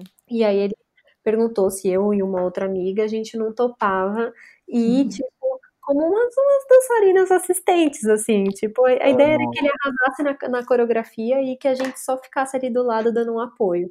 E eu fui, mas, gente, eu danço muito mal, sabe? Foi uma vergonha, eu passei uma vergonha. e aí eu dancei, eu dancei telefone da Lady Gaga, tá? Tudo. Só que assim, passei uma grande vergonha. E o pior de tudo é que tinha uma parte da coreografia, ele, ele ensinou, a gente ensaiou e tal. E aí tinha uma parte da coreografia que tinha tipo uma rebolada, assim, que você tinha que dar uma sensualizada. E aí eu perguntei para essa outra menina que ia dançar comigo. Eu falei, ah, nessa hora a gente vai, tipo, sensualizar mesmo. Né? Ela, não, vamos sim. E aí só eu sensualizei na hora. Ai, deu, deu pra ver no vídeo depois que ela, tipo, deu uma enrolada e eu tava lá super rebolando. Ai, que vergonha. É, eu não, eu não, eu não lembro de, tipo, peças muito, tipo, sei lá, é, é, uma, uma nova forma de contar o Peter Pan, enfim, essas histórias mais clássicas. Uhum. Mas eu lembro de ter participado de uma do tipo eu era tímido, mas eu sempre queria participar de alguma forma, né? Isso mais, mais criança, assim, né? Na escola, tipo, sei lá, meio, sei lá, sexta, sétima série. E aí eu fui árvore já, né? Tipo, famosa árvore. Ah, não. O clássico. É, tipo, grandes clássicos, né? Do teatro da escola. Mas quando eu fui para ensino médio, tinha uma, uma amiga muito próxima, que era a Bel, que ela, ela, tipo, uma veia artística, amor, que, nossa até hoje. E aí era isso, tipo, ela era muito. Queria muito fazer as coreografias, ela que montava as coreografias de tudo. E aí teve uma festa junina, que tudo bem, né? Não é muito teatrinho, mas essas festas que reúnem a família para assistir alguma coisa, uhum. que a gente foi, tipo, o grande, o, o, casal de frente ali, né? Tipo, o noivo e a noiva, só que no final é, ela ficava com uma mulher, sabe umas coisas bem, bem revolucionárias. Meu Deus, uau! E aí foi muito engraçado, tipo, acho que, é, acho que eu lembro dessas, dessas encenações, assim, mas era sempre muito de de eventos para eu, tipo, que eu, tipo, festa junina, ou dia das mães, dia dos pais, que sempre tinha alguma coisinha, eu sempre tava lá no meio, mas nada muito marcante, não. Mas sempre tava lá dando a, colocando a cara no sol. Exato. Tinha um na minha escola, né, na época de sétima série, quinta série, enfim, é, um evento chamado Criarte, que eles era tipo um Oscar do, das redações, dos trabalhos artísticos, e aí sempre tinha umas, a cada série, acho que cada duas séries apresentava uma peça, tipo, uma, fazer uma pecinha. E aí eu sempre tive muito medo de ganhar o Criarte, porque eu tinha que ir lá, quando você ganha o Criarte, você vai, sobe no, no palco e lê seu poema, o seu texto, enfim, blá blá blá. Hum. E aí e era uma premiação, tipo, terceiro, segundo lugar. Eu teve uma, se não me engano, foi o terceiro lugar que eu ganhei, aí eu tive que ir lá subir e ler. Gente, que desespero que dava. Enfim, desesperador. Não, nenhuma encenação, mas essas coisas de escola, gente, que bizarro, né? Nossa. Nossa, a gente já é muita vergonha, né? Estudar na escola e participar das atividades não tem como escapar de uma situação dessas, realmente inevitável. Bom, vou ler o próximo aqui. Eu nunca fugi de casa para ir em uma festa escondido. E aí, Gu? é, é... Não, fugir não, mas mentir já, né? Ah, tá. Tipo, é. eu já menti pra minha mãe pra, tipo, estando eu não estou. Eita, já menti pra minha mãe pra ir pra outro lugar. Uhum. Pra festa, assim, isso já. Ela sempre descobria, mas já. Nossa. meu pai. Tá vendo? Faltou, faltou fazer aula de teatro, Gu. Gente, meu não, pai ele parede. Mas é, eu, Mas é eu já também. Na verdade, é. é, eu menti pra ir, só que, meu, meu pai, ele farejava realmente mentira, assim, era bizarro. Eu, é, até hoje, se eu tô mentindo, ele sabe. E, tipo, você tá se alimentando direito? Tô, você tá mentindo. E eu, tipo, desculpa. Responde com um pacote de Doritos na mão, né? Nossa, sim. sim. Mas de casa eu acho que é, tipo, é muito filme americano. É muito, né? Não tem como. A gente mora em casa que tem muito portão, não tem como pular da janela. Imagina, exato. Como que sai da janela, sabe? Imagina. Sim. Quantidade de grade que tem aqui em casa, jamais ia conseguir fugir desse jeito também, não, não ia rolar. Não, não, não dá. Mas falar que ia para um lugar e ir para o outro já rolou, sim. Ah, com certeza. É. E, cara, era muito doido, assim, tipo, sempre. Meus pais sempre foram, deixaram fazer muita coisa, viu? Que não deveriam.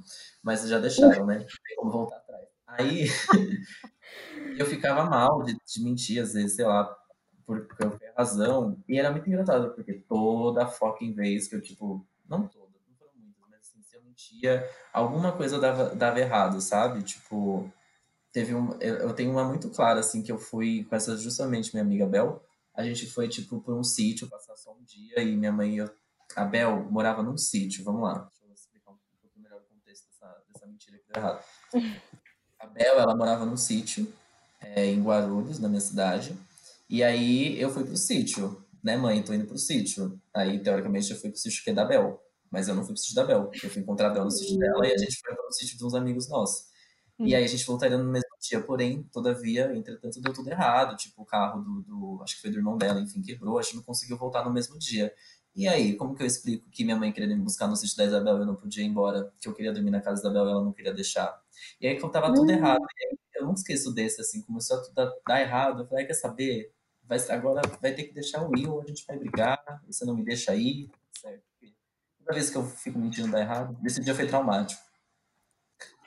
Mas e você teve que contar a verdade?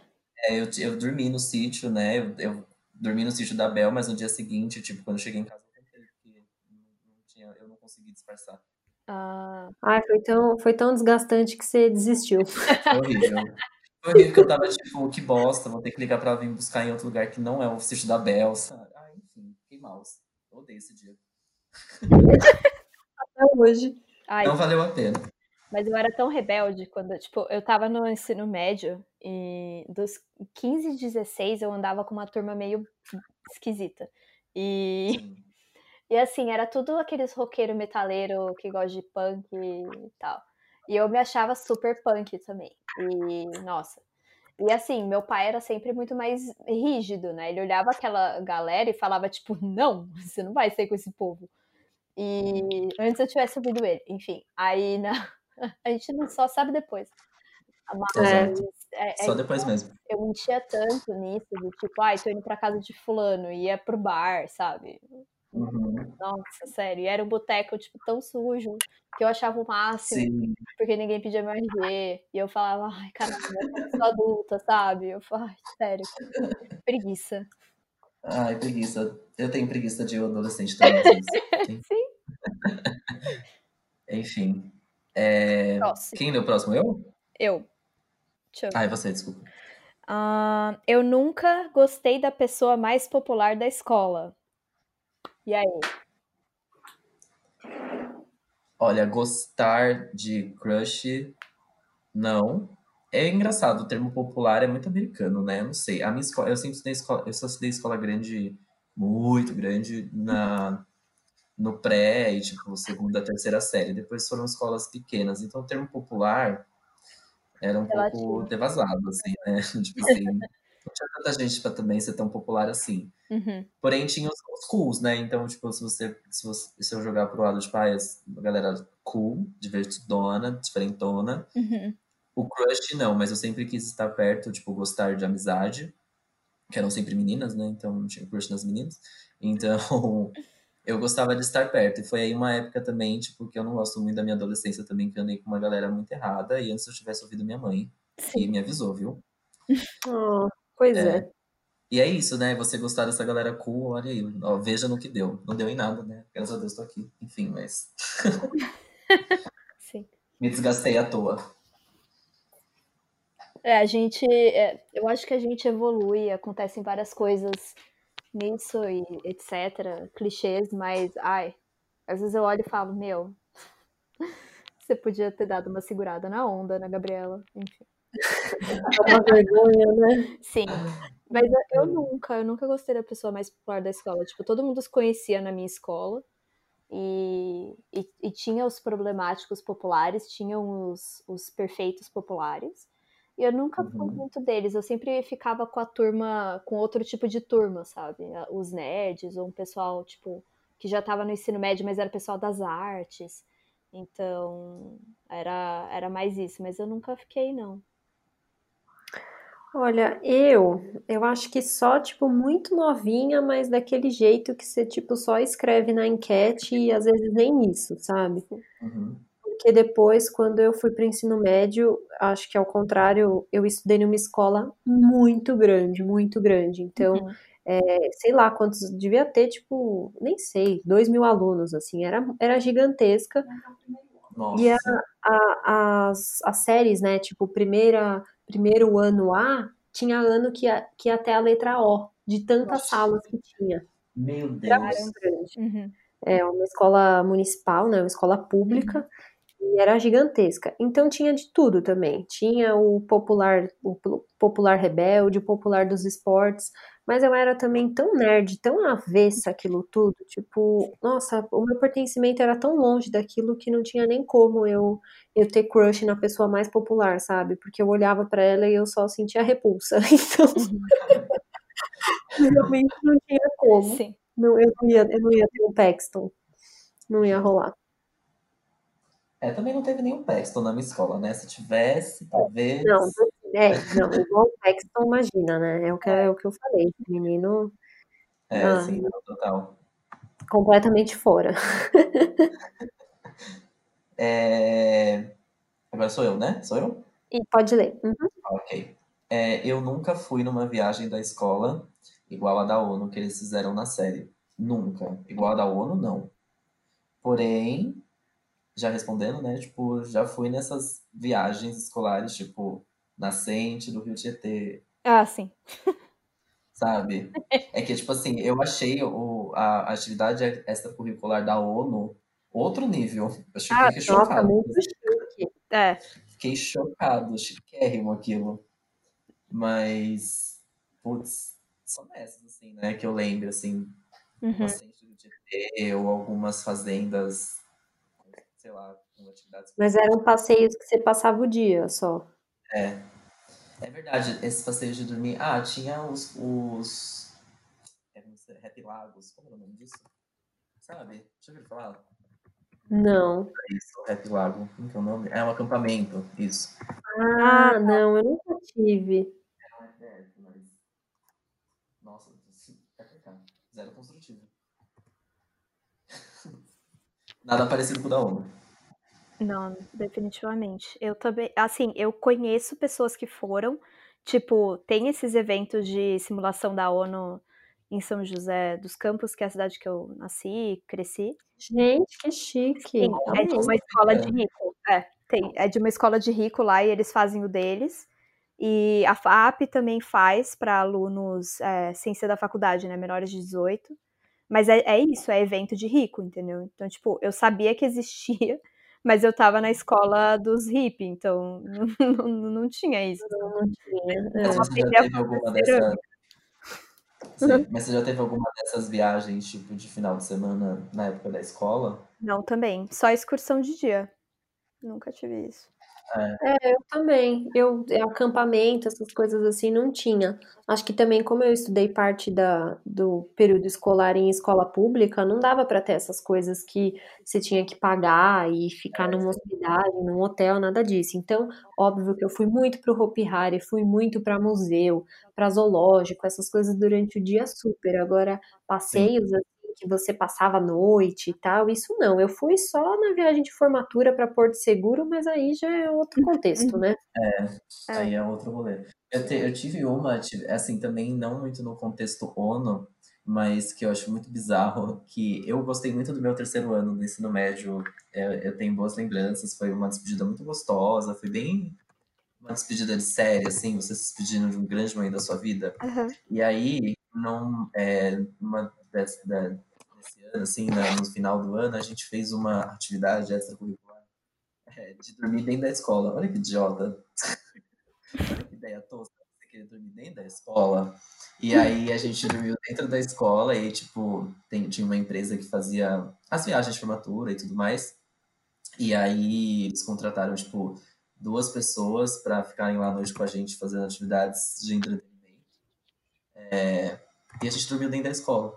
Ah, eu achei legal, sim. É, foi engraçado, mas eu fico assim, pensando, tipo, meu Deus, onde estavam com a cabeça? Se alguém morre dentro daquela escola por causa dessa noite, que dois, né, sei lá, três pessoas da sala queriam que queriam fazer aquilo, era uma delas, inclusive. Então, falei, nossa, que irresponsáveis, porém foi divertido, foi muito legal. A gente não dormiu, obviamente, né? A gente ficou acordado, virado à noite, fazendo várias atividades, tipo, realmente brincando de várias. Brincando, né? Mas tipo, várias coisas, ai, se conhecendo, aí acende vela, sabe umas coisas assim? Uhum. Ai, festinha do pijama, eu gostei, é, achei legal. É muito legal. legal. Certeza que todo mundo quis arrasar na produção Sim. e ter uma pantufa legal. Imagina. Ai, amei. Eu ia adorar esse aí. Que legal, foi divertido. Muito bom. Bom, Bom, então é isso. O nosso eu nunca vai, foi fácil. Esse não foi, não foi constrangedor. Sim. Não. o eu nunca dá para não ser constrangedor. O eu nunca serve de fato para conhecer as pessoas. Eu acho um, um, ótimo, um ótimo jogo. E ele não precisa ser constrangedor para você conhecer as pessoas. É isso. É verdade. É que a ele galera tem, ele tem. polêmicas, né? Uhum. Não, ele serve também para isso. É divertido. É um drinking game, né? Lembrando. Mas uhum. ele também serve pra você conhecer a pessoa. Mas, nossa, posso falar uma coisa também de eu nunca? Hum. O eu nunca americano, have I never, ever, ever, ever, eu odeio, tá? Eu odeio o nome dessa série, eu odeio como eu nunca é traduzido pro, pro inglês. Olha, pra mim tem que acabar. O inglês americano tem que acabar. Ai, que gramática mais enrolada, né? Não faz sentido nenhum. Não, não faz. Have I never, ever. Como assim? Tipo, eu fiz, nunca fiz. O que você tá falando? Você fala assim, I never. Pronto, I never. Funciona. Ai, eu fiquei desesperado, eu odeio esse. É muito confuso mesmo, concordo. Ai, gente. Acho que essa é a melhor reflexão para terminar esse episódio, né? É. Nossa, sim. Ai, ai. Bom, então aqui mais uma vez, se você assistiu essa série, conta pra gente o que você achou. Aproveita também para indicar alguma série pra gente assistir aí nesses dias, o que, que você quer ver nos próximos episódios. E super obrigada, Ana, nossa amiga perfeita. Gente, nossa, topou sim. participar. Eu que agradeço. Muito. Eu amo participar desses episódios com vocês, porque eu amo conversar com vocês. Então me chamem uhum. sempre. Óbvio, Ai, muito, muito obrigado mesmo por dispor aí de mais de duas horas do seu dia, tá? Desculpa, gente. Desculpa, gente, aí, qualquer coisa a gente fala mesmo. E é muito gostoso Bom. falar com você. Obrigado, muito obrigado pelo seu tempo. Ai, obrigada, gente. Amei. Vamos fazer de novo. Temos mais perguntas de eu nunca para responder. Sim. Ai, gostei. Vamos Amo. sim. E bom, acho que é isso, né? Nos vemos no próximo episódio. Nos Até. vemos no próximo episódio, então. Até. Eu nunca gravei um episódio de podcast com mais de duas horas. Uau! Será que nunca? Será que temos? Enfim, um beijo até o próximo episódio. Tchau. Um beijo. Tchau.